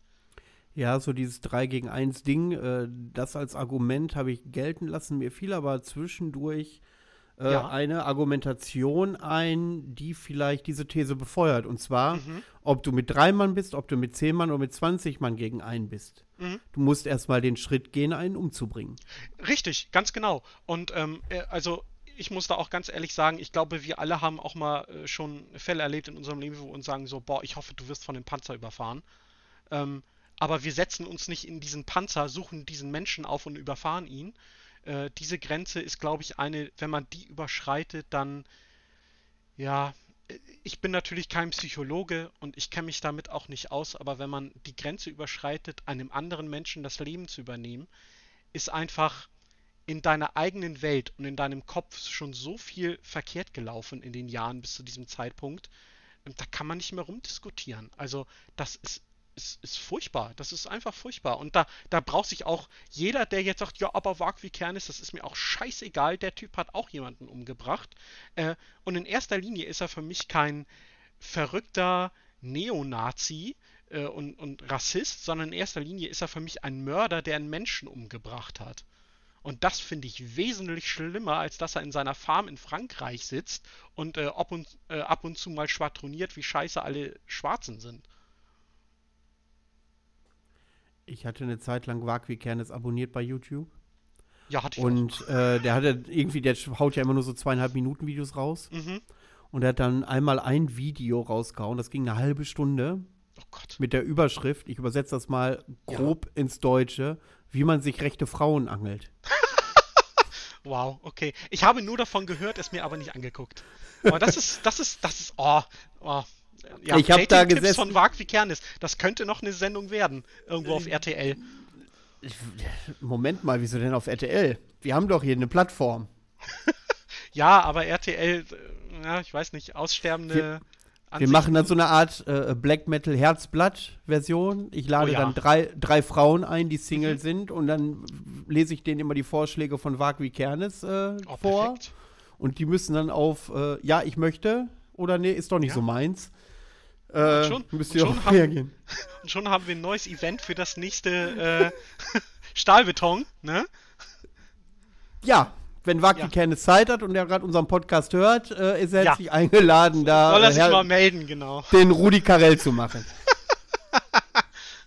Sehr schön. Ähm, ja, ich finde das, äh, find, also er ist, was willst du machen, wenn du da wie so ein Ureinwohner im Waldhaus, wenn er da seine sieben blonden Kinder da vor sich herjagt beim Bergsteigen? Ja ähm, ja, aber äh, äh nochmal zum Thema zurück. Also, mhm. ja, jetzt haben wir natürlich so diese ganzen Bands, die auch viel diskutiert werden, wie Kroda, was du eben gesagt hattest. Ja, ja. Äh, wo ich zum Beispiel, und da ist so eine Sache, da werde ich auch eingefeindet, abgesehen davon, dass Kroda auf in Anführungszeichen fragwürdigen Events spielt, mhm. weiß ich nicht, ob man den direkt äh, äh, äh Rechtsradikalismus nachweisen könnte. Und äh, die unterfüttern das ja häufig äh, mit dem Argument, die würden ja auch Jesus Tod von Bursum spielen, zum Beispiel. Ja. Ähm, aber das sind so Dinge, wo, wo es mir in der Seele wehtut, dass man die nicht auf Festivals buchen kann, zum Beispiel, mhm. weil du weißt, es dann ist hier ja. richtig Rabatz in der ja. Kiste. Ja. Ja, ich meine, letztendlich muss man ja aber auch sagen, so eine Band sucht sich das auch immer ein bisschen selber aus. Also ähm, In der Ukraine, pass auf, pass auf, pass auf. Ja, das, ja. Der Fall Ukraine ist ein ganz besonderes Beispiel. Okay. Wie willst du in der Ukraine seriösen Black Metal machen, ohne dass dir irgendwie einer im Nachhinein rechtsoffene Tendenzen nachweisen kann, weil in der Ukraine ist es genauso wie bei uns. Hier ist auch Ja. jeder in jeder Band unterwegs und da kennt jeder irgendjemanden, Ja. der in dem Bereich unterwegs ist. Du hast, glaube ich, als ukrainische Band es, glaube ich, noch mal doppelt schwer, gerade weil auch das As Asgardfest da stattfindet und solche Dinge. Äh, doppelt schwer, irgendwie im Westeuropa, vielleicht noch bis Polen, aber in Westeuropa äh, äh, äh, Fuß zu fassen live. Ja, ja. Ja, also der. mh, äh, Was ich auch sagen wollte mit, äh, eine Band sucht sich das immer ein bisschen selber aus, ist die Außenwirkung der Band und nicht so sehr die Mitglieder. Also wenn eine Band mit Hakenkreuz auftritt, dann wissen die schon sehr genau, welche Reaktionen die auch bekommen werden. Ähm, äh, für mich ist da auch immer ein ganz besonderer Fall so diese Kontaktschuld, die jeden anbehaftet wird. Also du kennst doch X oder du hast doch mit Band X auf diesem Festival zusammengespielt. Wie kannst du nur? Wie kannst du, wie, wie hast du nur, was soll denn das alles? Und diese Kontaktschuld macht viel kaputt. Ähm, gehen wir mal Ja, zurück. ich erinnere mich an Ja. an ganz, wenn ich mal kurz unterbrechen darf, ich erinnere Ja. mich an einen ganz, ganz kuriosen Fall. Und zwar wurden Ultra in Würzburg, also die Kölner Ultra in Würzburg ausgeladen, eine offen Genau. linke Band, weil die mit einer Band irgendwann mal auf einem Festival, auf einem Ich- Festival wenn ich die mich Bühne mit- geteilt haben. Genau, Ja? wenn ich mich noch daran erinnere, war das sogar ein Festival, was noch gar nicht stattfand, sondern erst stattfinden sollte. Und da sollten sie, glaube ich, mit Inquisition zusammenspielen. Stimmt, ich glaube. Inquisition war es, genau. Mhm. Und äh, gut, Inquisition ist nochmal ein Thema für sich. Ähm, Ja, Da gibt es tatsächlich äh, fragwürdige Geschichten hinter. ja, ja, ja. Aber nichtsdestotrotz kann A, die Band nichts dafür und Richtig. B, ich meine, Ultra, die Ja, offen links sind, richtig, die, Leu die Leute genau. rausschmeißen lassen, wenn die ein Absurd-Shirt anhaben. Ich war mal live Ja. dabei. Ähm, das ist doch an, an, an, das zum Thema Kontaktschuld, das ist doch an Peinlichkeit kaum zu überbieten. Also Richtig. in meinen Augen. Das sind dann Leute, die von außen sich die Lineups angucken, keine Ahnung haben, was dahinter steckt, wer dahinter steckt, was mit der Musik zu tun ist. Und dann Druck auf den Veranstalter ausüben, zu sagen, Ja. Mhm. ihr müsst die ausladen, weil die haben rechte Tendenzen. Ja, ja, das ist halt, wie gesagt, das ist so diese Kontaktschuld, die momentan allen so ein bisschen anhaftet, weil äh, immer ganz schnell gesagt wird, ja, du hast mit X zusammengespielt, du hast den mal bei einer Gartenparty getroffen, also bist du äh, auch einer von denen. Ähm, äh, ne, wir spielen auf dem Stilfest. Das Stilfest Fest mit involviert ist der Werwolf von Satanic Warmaster. Der macht da auch mit. Was er genau macht, kann ich nicht sagen, aber er ist da mit involviert. Ähm, letztendlich muss man dann jeder Band irgendwie äh, anfeinden oder, oder anheften, dass sie äh, genau das gleiche Gedankengut haben wie er oder Satanic Warmaster, die auch auf dem Stilfest spielen. Und ich möchte, weil ja Headliner oder Mit-Headliner äh, beim Stilfest nächstes Jahr Sodom sind, irgendwen sehen, der sagt, Sodom sind ab jetzt eine Nazi-Band. Ich glaube, das wird auch so schnell nicht stattfinden, obwohl ich glaube, dass es äh, tatsächlich Leute gibt, die sich nicht erblöden, äh, Veranstalter darauf äh, aufmerksam zu machen. Aber ähm, du als Mitglied von Totenwache sagst ganz klar, wenn hier die Debatte angestoßen wird, tragen wir selbst die Verantwortung. Wir mussten ja keinen Song von Satanic Warmaster covern. Ja, richtig, ganz genau. Also ähm, wir sehen uns selber auch als völlig unpolitische Band. Und ähm, ich für mich persönlich sage auch so dieser Satz, alles was du machst ist politisch, ist ein, einfach Blödsinn, weil nicht alles was du machst ist politisch. Nicht jede Band ist politisch, nicht jeder Film, nicht jedes Buch. Ähm, das kann man nicht einfach so pauschalisieren. Und äh, bisher äh, muss ich auch wirklich dazu sagen, es darf sich auch jeder gerne mal unser Interview beim Waldhaller oder äh, beim, beim äh, Schattenpfade-Magazin äh, durchlesen. Da sind wir ganz speziell darauf eingegangen, dass wir einfach als Band keine politischen Aussagen treffen werden, weil wir einfach uns keiner gewissen Ecke zugehörig fühlen. Ist das denn hier nicht ein Widerspruch, wenn man dann einen Song von Satanic Warmaster covert? Ja, aber da muss man ja auch sehen, ähm, wir haben ja nicht nur Satanic Warmaster gecovert, weil wir den Song gut finden, sondern weil wir damit auch so ein bisschen so dieses, ey, wir machen Black Metal, das, da gehört dann auch dazu, den Leuten mal so ein bisschen ins Gesicht zu treten. Und wenn es Leute gibt, die sich davon getriggert fühlen, dass wir Satanic Warmaster spielen, ähm, dann haben wir letztendlich unser Ziel ja auch erreicht. Hm. Das ist jetzt ein Argument, äh, was sich natürlich herrlich gut auf viele Situationen bei ist es jetzt nicht meine Meinung, sondern mhm. es gibt ja Leute, die das tatsächlich als Fehltritt sehen, die damit ihren Fehltritt äh, rechtfertigen. Ganz einfach. Ja, natürlich, klar. Aber das war ja, also unterstellen kann man uns natürlich alles. Ähm, bringt halt nur nicht viel, weil, weil wir letztendlich äh, wissen, warum wir das machen. Und ich finde, dass wenn wie jemand wie du uns ehrlich fragt oder mich ehrlich fragt, in dem Fall, warum macht ihr das, gebe ich eine ehrliche Antwort darauf. Und wäre die ehrliche Antwort darauf gewesen, wir machen das, weil wir im Herzen alle Grauzone sind und äh, wir immer gerne AfD wählen, dann hätte ich das auch gesagt. Aber das machen wir nicht, so sind wir nicht. Wir haben das gemacht A, weil wir den Song lieben, weil wir Satanic Warmaster sehr gut finden und B, weil, es, weil wir wussten, dass Leute darauf anspringen und weil wir genau das auch wollten, dass sich Leute davon angekotzt fühlen und deswegen sagen, Totenwache geht nicht mehr für mich, Totenwache unterstütze ich nicht mehr. Und damit sind wir dann auch die Leute losgeworden, die wir nicht in unserem Publikum haben wollen. Das klingt allerdings gerade sehr berechnend, äh, als wenn ihr mit diesem Schockmoment äh, eure ja. Popularität steigern wollt. Ja, aber wieso denn auch nicht? Das ist nicht die Frage. also da bin ich, äh, äh, äh, die stellt sich mir ja auch nicht, aber das äh, klang gerade so ein bisschen opportunistisch, deswegen gehe ich drauf an. Aber ich bedanke übrigens auch für, die, äh, für, die, für das Kompliment, äh, dass wir hier offen und ehrlich miteinander darüber sprechen können. Ja, ich ja, glaube, das klar. ist. ich finde das, das aber auch wichtig und ich finde es immer so ein bisschen. Ja, ich weiß nicht. Ich meine, es, es, es gibt auch einfach Leute, die da sehr ausweichend sind und dann sagen so, ja, mh, mm, ja, hier, dies und das. Und, Wussten wir nicht. Keine Ahnung, wir kannten genau. die Band nicht richtig. Richtig, genau. Oh, das haben wir, wir haben uns niemals das Booklet durchgelesen und so. Wir äh, haben den Song nur im Radio gehört, deswegen wussten wir gar nicht davon, was das für Leute sind. So. Ja, aber ich meine, äh, Satanic Warmaster ist, wie ich finde, auch ein schwieriger Fall, weil der Mann dahinter einfach, ich glaube einfach, dass der das gar nicht alles so ernst nimmt, sondern die Leute wirklich einfach genauso triggern möchte, wie, wie wir das empfinden. So, also ich meine, ich erinnere mich da auch ganz gerne mal ein Bild von ihm, wo er, sie, wo er sich mit Corpse Paint vor seiner Super Nintendo Sammlung fotografiert hat. Also, ähm, ne? So, das triggert die Leute auch. Also, ich glaube, der, der macht einfach, worauf er Bock hat. Und wenn er Bock hat, Leuten in, äh, musikalisch auf die Fresse zu hauen, dann macht er das auch. Und letztendlich muss man ja aber auch ganz ehrlich dazu sagen, so diese Grauzonenschiene, die kommt natürlich bei gewissen Leuten sehr gut an. Ne? Und das erzeugt natürlich auch einen gewissen Popularitätsfaktor. Ne? Man muss ja auch ganz ehrlich sagen, dass es genug Deppen da draußen gibt, die Black Metal nur dann hören, wenn er eine rechts äh, politische Ausrichtung hat. Und die, die ist scheißegal, wie die Musik klingt. Hauptsache irgendeiner sagt, ne, so hier, ne, ich darf es jetzt nicht aussprechen, weil der Podcast sonst gesperrt wird, aber wir wissen alle, was ich meine.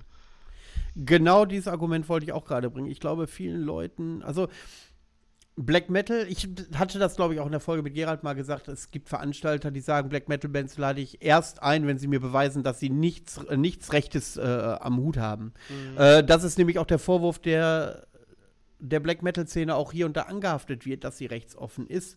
Und wenn dann äh, rechte Bands, äh, rechte Bands, äh, Freunde rechter Politik ähm, plötzlich auf den Black Metal stoßen, ja. weil sie wissen, okay, da gibt es eine große NS-Black Metal-Szene und eine ja. noch größere Grauzonen-Szene, äh, dann kann ich mir schon vorstellen, dass ähm, ja, die musikalische Qualität eigentlich auch in den Hintergrund rückt. Wir erinnern uns alle an den Rechtsrock der 90er, das ist jetzt auch nicht von einer High Hoch-Level-Produktion ja, ja. äh, geprägt worden. Äh, da ging es dann auch tatsächlich eher um das, was die Musik aussagen soll, mhm. als wie die Musik klingt. Ähm, und ich glaube, das ist dann im Black Metal auch. Ich glaube, wenn du, wenn du ähm, zwei, drei Sätze einbaust in so einen Song, den an, entsprechend vert, äh, verteilst, verbreitest an irgendwelche Leute, ähm, dann ist die Musik scheißegal. Ich glaube, oh, die Band ist geil, weil die eine schwarze Sonne auf dem Cover haben mhm. und äh, einen arischen Mann mit einem Hammer. Und äh, und dann diese Texte von sich geben. Ja. Ähm, und das ist halt die Kritik, die ich tatsächlich auch nicht abweisen kann. Ja, also ich meine, Ja. ob das berechtigt ist oder nicht, darüber kann man diskutieren, ohne Frage. Richtig. Aber diesen Vorwurf, den kann ich nicht abstreiten, dass die Black Metal-Szene in vielen Teilen auch rechtsoffen ist.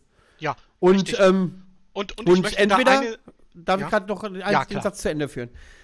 Und das müssen sich aber auch Leute bewusst machen, die politisch anders denken, dass es diese Szene gibt, wie du am Anfang auch gesagt hast. Mhm. Es gibt diese Szene und ich kann mich nicht drüber aufregen, wenn ich dieselbe Musik spiele, dass es auch Leute gibt, die auch die ähnliche Musik äh, äh, spielen, die aber politisch anders denken. Ich habe nämlich gestern so ein Beispiel gesehen im Bereich Techno. Da gibt es jetzt, ich wusste gar nicht, dass es, ich höre gerne Goa zum Beispiel, Mhm. finde ich, dieses monotone, energiegeladene finde ich gut.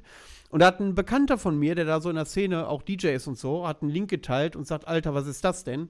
Da gibt es Dark Techno, das ist noch mal ein bisschen monotoner, ruhiger. Okay. Und da gibt es auch eine ganz große rechte Szene. Und, ähm, und die arbeiten auch so viel mit Militäroptik und Gasmasken Mhm. und all diesen Pipapo. Ja, und die regen sich natürlich auch auf, dass das jetzt quasi adaptiert ist. Jetzt kann man natürlich sagen, dass die rechte Szene äh, nicht in der Lage ist, eigene Subkulturen zu entwickeln, sondern Ja, sich gut. immer nur anpasst. Aber äh, grundsätzlich äh, ist das eine Sache, die das mit sich bringt. Und jetzt ist die Frage, reg ich mich darüber auf und verteufel ich alles, was in dem Bereich, wie ihr zum Beispiel, wenn ihr Satanic Warmaster spielt, Mhm. verteufel ich das? Weil ich nicht akzeptieren kann, dass es Leute gibt, die meine Musik spielen, die anders denken als ich. Ja, ich glaube, das ist generell einfach so ein großes Problem einfach mit der momentanen Diskussionskultur, weil ähm, nur noch nach Toleranz geschrien wird, aber man selber keine Toleranz mehr hat. Und Toleranz bedeutet ja letztendlich, dass man etwas aushält, mit dem man nicht übereinstimmt. Und äh, in einer Demokratie, in der wir nun mal letztendlich leben, ist es sehr wichtig, äh, dass man Meinungen sich anhört, dass man auch merkt, ey, ich stimme mit dieser Meinung nicht überein, aber dann auch sagt, dieser Mensch darf seine Meinung haben, aber das schränkt mich in meinem Leben nicht ein. Na? So, klar, es schränkt Leute in ihrem Leben ein, wenn sie von Nazis in einem Flüchtlingsheim angezündet werden. Es schränkt aber auch Leute ein, wenn Linksradikale ein Auto von einer alleinerziehenden Mutter anzünden. Ja, Ja, ähm, das ist dieser Fall von Whataboutism, der ja immer kritisch beäugt ja, ja wird. genau. Ist ja Ähm, auch völlig Aber genau wie du das sagst, also äh, Demokratie muss Meinungen aushalten. Allerdings Ja. heißt es nicht, wenn ich eine Meinung habe, dass sie unwidersprochen bleibt. Also da, Nö, nö, es da muss sich jeder gefallen lassen, dass man auch sagt, nö, du hast nicht recht. Genau. Und äh, was du erzählst, ist totale Kacke und ich will nichts mehr mit dir zu tun haben. Das kann Richtig. ruhig, das kann ruhig passieren. Das darf Ähm, auch jeder, ja. Genau. Das äh, bleibt auch jedem selbst. Wir sind ja nicht gezwungen, alle zu mögen. Genau, richtig. Also, ähm, ja, es ist, es ist letztendlich ja auch ein schwieriges Thema, weil man da auch ganz schnell äh, irgendwo reinfällt. Ich meine, mit meinem, wie du es angesprochen hast, Whataboutism lande ich wahrscheinlich jetzt sehr schnell wieder in der AfD-Ecke, weil die Leute sagen so, ja, du kannst auch nicht vergleichen, wenn Ausländer verprügelt werden, wenn Autos angezündet werden, das sind zwei verschiedene Dinge. Ja, das sind zwei verschiedene Dinge, richtig, weil in einem einen äh, Beispiel wird ein Mensch ermordet, ne? Und in einem anderen Beispiel geht ein Auto in Flammen auf. Ähm, aber letztendlich äh, werden die Probleme dadurch ja nicht weniger. Ich glaube, der alleinerziehenden Mutter ist es scheißegal in dem Moment, dass sie nicht Ja, ermordet richtig. wurde und freut sich nicht darüber, dass sie nicht ermordet wurde, wenn ihr Auto abgefackelt wurde. Ja, äh, es ist halt, ne, man, also ich glaube, dass die meisten Menschen auf der Welt ein Empathieempfinden haben. Und äh, ich glaube, man kann genauso mitfühlen, wenn jemand unbegründet stirbt, genauso wie wenn eine alleinerziehende Mutter ähm, ja das Mittel gegeben wird, um für ihr Kind zu sorgen, kann man genauso nachempfinden. Äh, da darf man dann auch meiner Meinung nach nicht unterscheiden und sagen, dass es dem einen schlechter geht als dem anderen, weil wir auch letztendlich alle unser eigenes Päckchen zu tragen haben.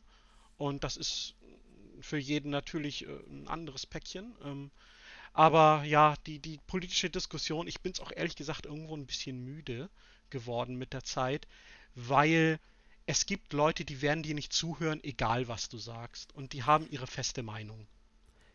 Du sagst, du wirst der politischen Debatte müde. Ich habe nämlich Ja. den Eindruck, dass das zu wenig besprochen und diskutiert wird. Ich glaube, da sind die Fronten klar und Hm. Ja. da wird nicht mehr miteinander gesprochen, sondern da wird nur noch ausgegrenzt. So zumindest mein Eindruck. Ich glaube, dass dieses Thema NS Black Metal und Mhm.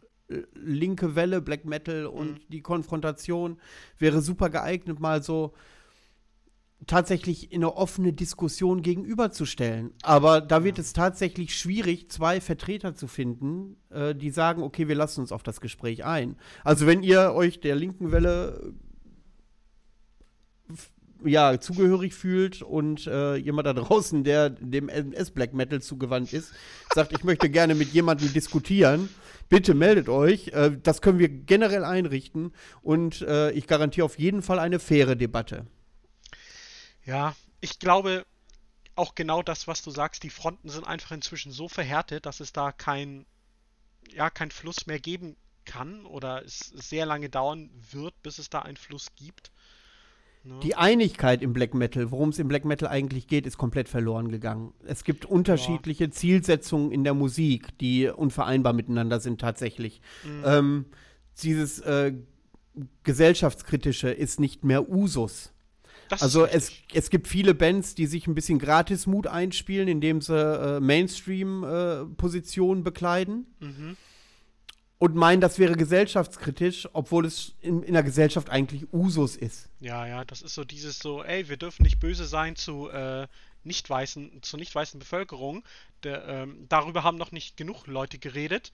Ne, das ist so dieser Gratismut, den sich ja auch momentan die Konzerne immer anheften und sagen so, ja, hier, äh, wir müssen äh, die, die Rechte der, der Schwarzen verteidigen und der, der Homosexuellen und Transgender mhm. und ich denke mir immer so, ein Konzern wird niemals dein Freund sein, egal was er dir erzählt. Gut, das ist jetzt eine andere philosophische Debatte. Ja. Ähm, allerdings, wo du das gerade sagst, ich fand das sehr bezeichnend, gar nicht vor, wann war das denn? Vor einem Jahr oder so, ist gar nicht so lange her, überschaubar. Da gab es dann so eine äh, Phase, da war die LGBTQ-Szene, äh, mhm. wurde gehypt. Ich weiß gar nicht mehr, was war denn da der Auslöser? Das, das ist ja auch egal. Und da äh, gab es dann wunderbar zu sehen bei Facebook, überall wurden die BMW-Logos, also vom BMW, die BMW-Logos okay. in Regenbogenfarben abgebildet, ja. außer in Saudi-Arabien, außer in der ja, Türkei, genau, außer im richtig. Iran und, und, und, und, und. Mhm. Also das ist so ein Doppelstandard. Ja, äh, ist natürlich ich, auch. Und das, äh, das ist genau das, äh, was, äh, was du meinst mit äh, Konzerne sind nicht dein Freund. Die schwimmen immer mit dem Wind. Ja, man darf ja aber auch nicht vergessen, dass wir. Die wollen verkaufen, die wollen verkaufen. Richtig. Man darf ja aber auch nicht vergessen, dass wir hier im Westen und gerade auch in Mitteleuropa extrem behütet leben. Uns geht es gut. Uns geht es gut. Wenn ich homosexuell wäre, bräuchte ich keine Angst haben, dass mich irgendwer deswegen überfällt. Klar gibt es diese Einzelfälle, die passieren, wo irgendwelche Idioten auf Andersdenkende oder Anderslebende eintreten, einfach weil das Idioten sind. Natürlich gibt es diese Fälle, die wird es auch immer geben, aber letztendlich leben wir hier sehr sicher. Das wäre natürlich auch mal ein Thema Homosexualität im Black Metal, aber ich weiß nicht, ob Gal Zeit hat. Ach, ich, also wenn man ihn fragt, vielleicht schon. Ich könnte da tatsächlich mal, und äh, gut, meine Englisch-Skills sind jetzt nicht so Weltklasse, aber für so ein Interview wird es wohl reichen. ähm, das könnte ich echt tatsächlich mal eine Anfrage raushauen. Mal gucken, ob ich das mache. Wieso nicht? Ähm, gut, dann komm, lass uns das, äh, diesen schweren Klops mal äh, ja. runterschlucken. Bei, bei, dem ich mich um Kopf und Kragen geredet habe. Äh, ja, Totenwache ist jetzt definitiv bei Indie Media ganz oben zu finden. Ja, äh, hoffentlich. Und dann, ne, lass mal, sonst bin ich nämlich im Arsch, weil ich mit euch geredet habe. ja, ja, ja. Habe ich nachher auch noch ein Problem. Ähm, Sagt der Mann mit dem Mugua-Shirt. Äh, so, und weiter geht's im Thema. ähm, ja, ähm, Hast du noch etwas, was du gerne anbringen möchtest? Äh, äh, äh so mir, grundsätzliches. Mir fällt, mir, mir fällt da noch eine Sache ein, die du, die du schon vor langer, langer Zeit gefragt hast, und zwar, äh, was unser demnächst unser Output sein wird. Ähm, Stimmt, das haben wir ganz clever übergangen. Genau, ähm, und zwar wir, wir sind ja quasi gerade, also wir haben gestern ähm, ein, ein, ein äh, Video veröffentlicht äh, bei Black Metal Promotions, wo wir die verbrannte Erdsplit nochmal komplett neu aufgenommen haben, um sie auf Vinyl aufzulegen. Die wird jetzt am Montag veröffentlicht. Ähm, und dann später in diesem Jahr kommt auch noch eine EP, eine 4-Track-EP äh, von uns raus. Kriegswesen heißt die. Ja, genau, das sind erstmal so die Pläne, die wir haben. Die hätte ich gerne signiert. Aber zum Thema Black Metal Promotion, die hauen echt selten Rotze raus. Da lohnt es sich auch mal öfter da mal reinzuhören bei YouTube. Auf jeden Fall, ja. Ähm, die selektieren schon gut vor, auch wenn ich immer die Frage stelle, was haben die vielleicht Geiles schon wegsortiert. Aber, ähm, aber grundsätzlich, äh, Black Metal Promotion höre ich, lasse ich im Büro immer nebenbei ein bisschen laufen. Ja. Und äh, habe ich schon viele Bands kennengelernt, kann man ganz Immer gut ein machen. Besuch wert. Ja. Ich werde mir auf dem Rückweg auf jeden Fall nochmal der Schwarze Hort anhören. Oh ja, gerne. Gleich, ich bin ja noch eine Stunde unterwegs.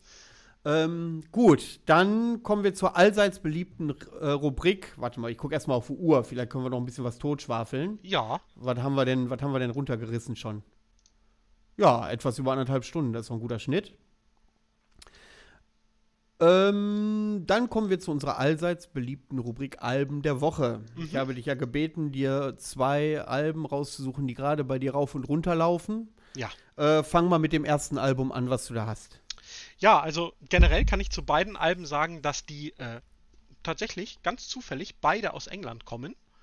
Ähm, und äh, das erste Album ist äh, Aeons of Death von Atra Morse. Das kam 2019 raus. Und ähm, wer gerne zum Beispiel alte Dimo Borghi hört oder auch Wagraf aus Finnland, wird hieran seine Freude haben.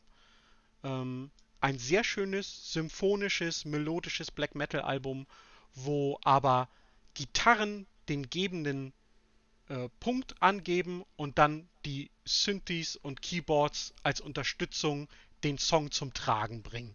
Sehr, sehr schön gemacht, sehr gut und vor allen Dingen auch sehr roh. Also hier herrscht keine gute Produktion, sondern es ist rauschig, es ist knarzig und das klingt wunderbar. Das wäre meine Frage gewesen, ob das eher episch klingt oder eher roh klingt. Ähm,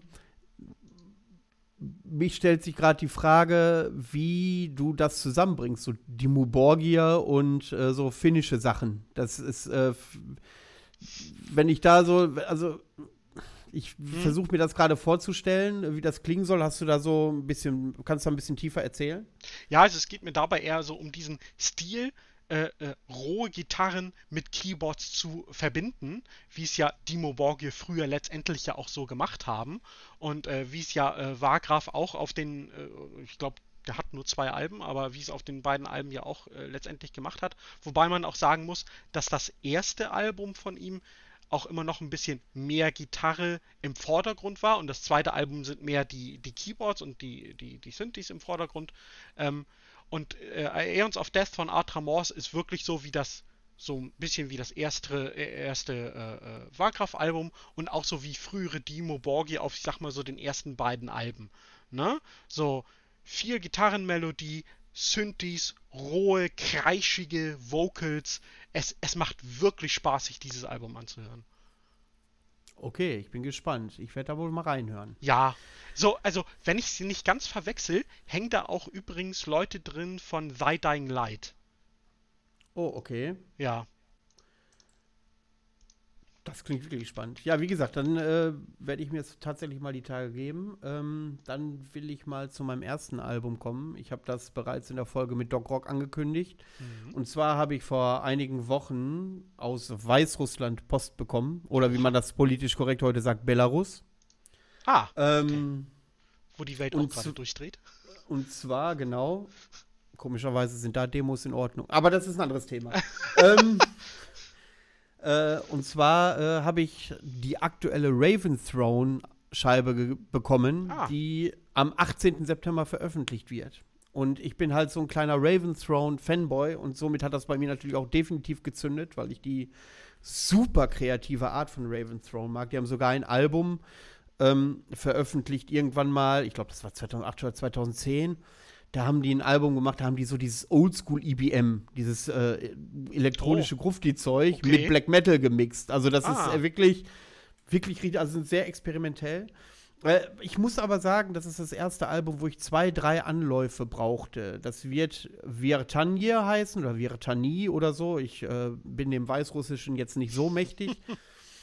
ähm, normalerweise zündet bei Raven's Throne immer der erste Song und das geht dann komplett durch, aber diesmal musste ich zwei, drei äh, Anläufe nehmen, aber dann ist das Ding so eingängig und die Single, die ist ja schon öffentlich, äh, wie der, äh, wie das Album auch heißt, Virtani. Äh, mega. Also Okay. ähm, freut euch am 18.09., wenn das Ding rauskommt. Ich bin fest davon überzeugt, dass äh, Black Metal Promotion das Ding auch hochladen wird. Ja. Und ähm, hört es euch an. Also Raven's Throne. Ich danke, also das sind so, wir, ich hatte mit Doc Rock ja das Thema besprochen, wie sieht das denn aus, wenn du so als äh, Mediengeber, wie wir jetzt mal mittlerweile sind, wirst du da mit Geschenken überhäuft und so. Da haben wir schon drüber gesprochen, nee, das ist nicht so. Wir bekommen hier und da vielleicht mal einen Hörtipp, aber wir müssen da nicht drüber sprechen. Ähm, es gab natürlich aber auch, es gab ein Label, hat gesagt, hier, pass auf, äh, kriegst du von mir regelmäßig Alben zugeschickt und wenn du eins empfiehlst, darfst du eins behalten, so. Okay. Da habe ich dann von vornherein gleich gesagt, nee, dann brauchst du mir keinen zuschicken, weißt Ja, du? richtig so. Das ist, äh, dann, das ist für mir ist es wichtig, dass dieser Podcast authentisch ist und, ähm, und äh, dazu brauche ich mich nicht kaufen lassen. Und äh, jetzt klingt das aber trotzdem sehr opportunistisch, weil ich gerade die neue Raven's Throne empfehle, aber es ist auch so, ich bin halt ein riesen Raven's Throne Fanboy. Und das Okay. Ding ist halt auch geil. Und das kommt am 18.09.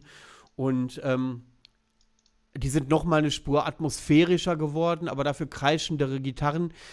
Die Optik, abgesehen vom Sänger, ist ein bisschen wie von Mugua abgekupfert, möchte man meinen. Also es hat, glaube ich, ist das gerade total totschick hier, Masken übers Gesicht und Kapuzen auf und ja, so was. das stimmt. Ähm, und der Sänger sieht noch ein bisschen oldschooliger aus mit Corpse Paint und so. Ist übrigens, glaube ich, auch acht Meter groß, als ich den das letzte Mal gesehen habe. ähm, Gibt es da was Vergleichbares? Es ist, es ist sehr moderner Black Metal, aber mit einer guten Atmosphärik und richtig geilen rhythmischen Riffs. Also ich würde es jedem mal empfehlen, äh, der das äh, Ding noch nicht kennt. Kommt am Ja. 18.09. raus, also vier Tage, nee, fünf Tage nach der Veröffentlichung dieses Podcasts. Ah, okay, super. Na, dann muss ich da ja wohl auch reinhören. Das äh, musst du, natürlich. Äh, aber du kommst jetzt auch gerne zu deinem zweiten Album, wie ich finde. Ja, mein, mein zweiter Tipp ist dann ähm, von Ofer Wintran und da werde ich wahrscheinlich diesen Namen, wie dieses Album heißt, komplett vergewaltigen. Und zwar ist das Lüfür Koch Hergest. Äh, kommt wie gesagt auch aus England. Ich weiß nicht, ob das irgendein schottischer oder englischer Dialekt ist, von dem ich keine Ahnung habe. Mit Aussprache bist du hier genau richtig. Ich glaube, jedes dritte Album hauen wir auch falsch raus. Ja, wahrscheinlich. Ähm, und tatsächlich, äh, dieses Album lässt sich sehr einfach beschreiben, denn wer zweite Welle Black Metal mag, wird dieses Album lieben. Äh, es ist roh, es ist melodisch und es hat absolut geile Vocals. Und also jeder, der wirklich zweite Welle, gerade finnischen zweite Welle Black Metal mag, wie frühere Sargeist zum Beispiel, der muss dieses Album hören. Definitiv. Dann habe ich ja die nächsten Tage was zu tun. Vielleicht Oh ja. äh, für den Weg zum Fimbul. Ja, warum nicht? werde ich mir die Dinger und dann werde ich dir die Ohren lang ziehen, wenn es kacke war. Ja, Gut, dann kommen wir zu meinem letzten Album. Das Album ist relativ unkreativ. Das Album, wir hatten eben über Drums gesprochen, ich habe gesagt, ich komme dazu. Ähm, die Drumparts nehmen da echt überhand. Du hast gemerkt an diesem Album, wenn ich gleich dazu komme, die haben sich wirklich auf die Drums konzentriert und das ist wirklich virtuos. Manchmal geht auch die Musik äh, ein bisschen in den Hintergrund, aber selten. Viele kritisieren das. Äh, Ich finde, es passt mega. Und zwar geht es um die Necrogenesis von Nordjevel. Ah, okay. Die kam 2019. Das ist eine norwegische Black Metal Band. Ähm, wie soll man die einordnen? Also, wenn man die jetzt das erste Mal hört, klingt es wie schon tausendmal woanders gehört. Also, die ist unkreativ, das meine ich tatsächlich ernst, aber es ist geil. Es ist wirklich, es ist wirklich richtig guter norwegischer Black Metal. Mhm. Also, ähm, ich hatte mal eine Debatte in einer früheren Folge, ähm, ob es, da ging es darum, ob eine Band gut ist, wenn die keinen eigenen Wiedererkennungswert haben. Mhm. Und da habe ich gesagt, ja, wenn mir das Album gefällt, gefällt mir das Album. Ob das jetzt äh, irgendwie jemand anderes hätte auch noch machen können oder nicht, es spielt für mich überhaupt keine, Keine Geige. Ja. Und dieses Nordjevel ist für mich ein typisches Beispiel von wegen, die haben die Musik nicht weiterentwickelt, sondern die haben sich in diesem klassischen Norwegen Black Metal eingefunden. Man Mhm. hat das Gefühl, ich wiederhole mich ungern, aber man hat das Gefühl, man hat das schon irgendwo gehört, aber es ist trotzdem gut. Also, ähm, wer auf norwegischen klassischen äh, Black Metal steht, einfach mal reinhören. Also, zum Autofahren ist es besonders gut. Ja, dann passt das doch. Natürlich. Also für mich passt das auf jeden Fall. Ja, dann. So, mein Lieber. Ja. Das war. Wie lange haben wir jetzt? Eine Dreiviertelstunde. Sind wir mal gut in der Zeit. Ja, ist doch super. Das ist mega. Ähm, es war auf jeden Fall sehr interessant, was mhm. du zu erzählen hattest über die Technik, über äh, eure Ausrichtung und eure Entwicklungsgeschichte. Ich hoffe, nachdem wir persönlich so lange miteinander gesprochen haben, du hörst den Podcast trotzdem weiter. Ach, natürlich. Jetzt erst recht. Ach, das ist ja. Leute, ich weiß, ihr steht total drauf, wenn man sich gegenseitig vollschleimt, ne? Ja. Aber das lasse ich jetzt mal so stehen. Ähm, ja, möchtest du denn noch was sagen? So zum Schluss. Und wie ist dein Fazit der Sendung? Ja, ich glaube, Fazit der Sendung ist so ein bisschen. Also, was ich auch noch sagen kann zu Equipment ist generell, dass es, glaube ich, im Black Metal gar nicht mal so wichtig ist, was für Equipment du spielst, ähm, sondern mehr, dass der Sound, den du haben möchtest, damit erreicht wird. Ähm, es gibt im Doom ja so ein bisschen so dieses, wir wollen gerne auf Vintage-Equipment spielen, also so auf diesen alten Sachen, so wie Sun zum Beispiel, also nicht die Band, sondern der, der, die Marke von, von den, von den äh, Verstärkern, die es mal gab, die Sun Amps, die bekannten, oder auch Orange zum Beispiel, ähm, dass er auf solche alten Werte und alten Marken gesetzt wird als auf moderne, weil es heißt ja, das macht ja die Doom-Musik kaputt. Ne? Also solche extremen Leute gibt es da, die dann das sagen, nee, wenn du nicht auf Vintage äh, spielst, dann bist du auch keine richtige Doom-Band. Ähm, ist komisch, aber gibt es tatsächlich solche Leute. Und ich glaube, im Black Metal ist sowas völlig egal, weil ob du jetzt ein, eine Gitarre und einen Verstärker hast, die 15 Jahre alt sind oder ob die das modernste sind, was du in der Hand halten kannst, solange der Sound rauskommt, den du haben möchtest und den die Leute auch von dir erwarten, ist es völlig scheißegal. Das ist tatsächlich ein schönes Schlusswort. Gut, mein Lieber.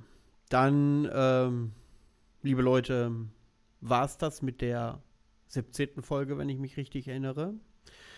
Ähm, zum Schluss möchte ich gerne noch mal erwähnen, dass wir dieses Szene-Thema, was ihr so heiß diskutiert habt äh, mit Gerald damals, dass ich daraus eine Serie machen möchte und äh, in vielen Folgen unterschiedlichste Leute dazu einlade. Das heißt, die Themen sind relativ deckungsgleich, allerdings hoffentlich mit einem anderen Diskussionsschema, mit einem anderen roten Faden und natürlich mit äh, streitbaren Inhalten. Und vielleicht klappt es ja mal, dass ich so zwei gegenüberliegende Positionen in eine Sendung bekomme, wo wir mal richtig schön eine Diskussion starten können. Ja, warum nicht? Es würde mich sehr freuen jedenfalls. Ich wünsche euch auf jeden Fall noch einen schönen Restsonntag oder wann ihr das auch immer hört. Und ja, bis in zwei Wochen. Auf Wiedersehen. Ciao, ciao.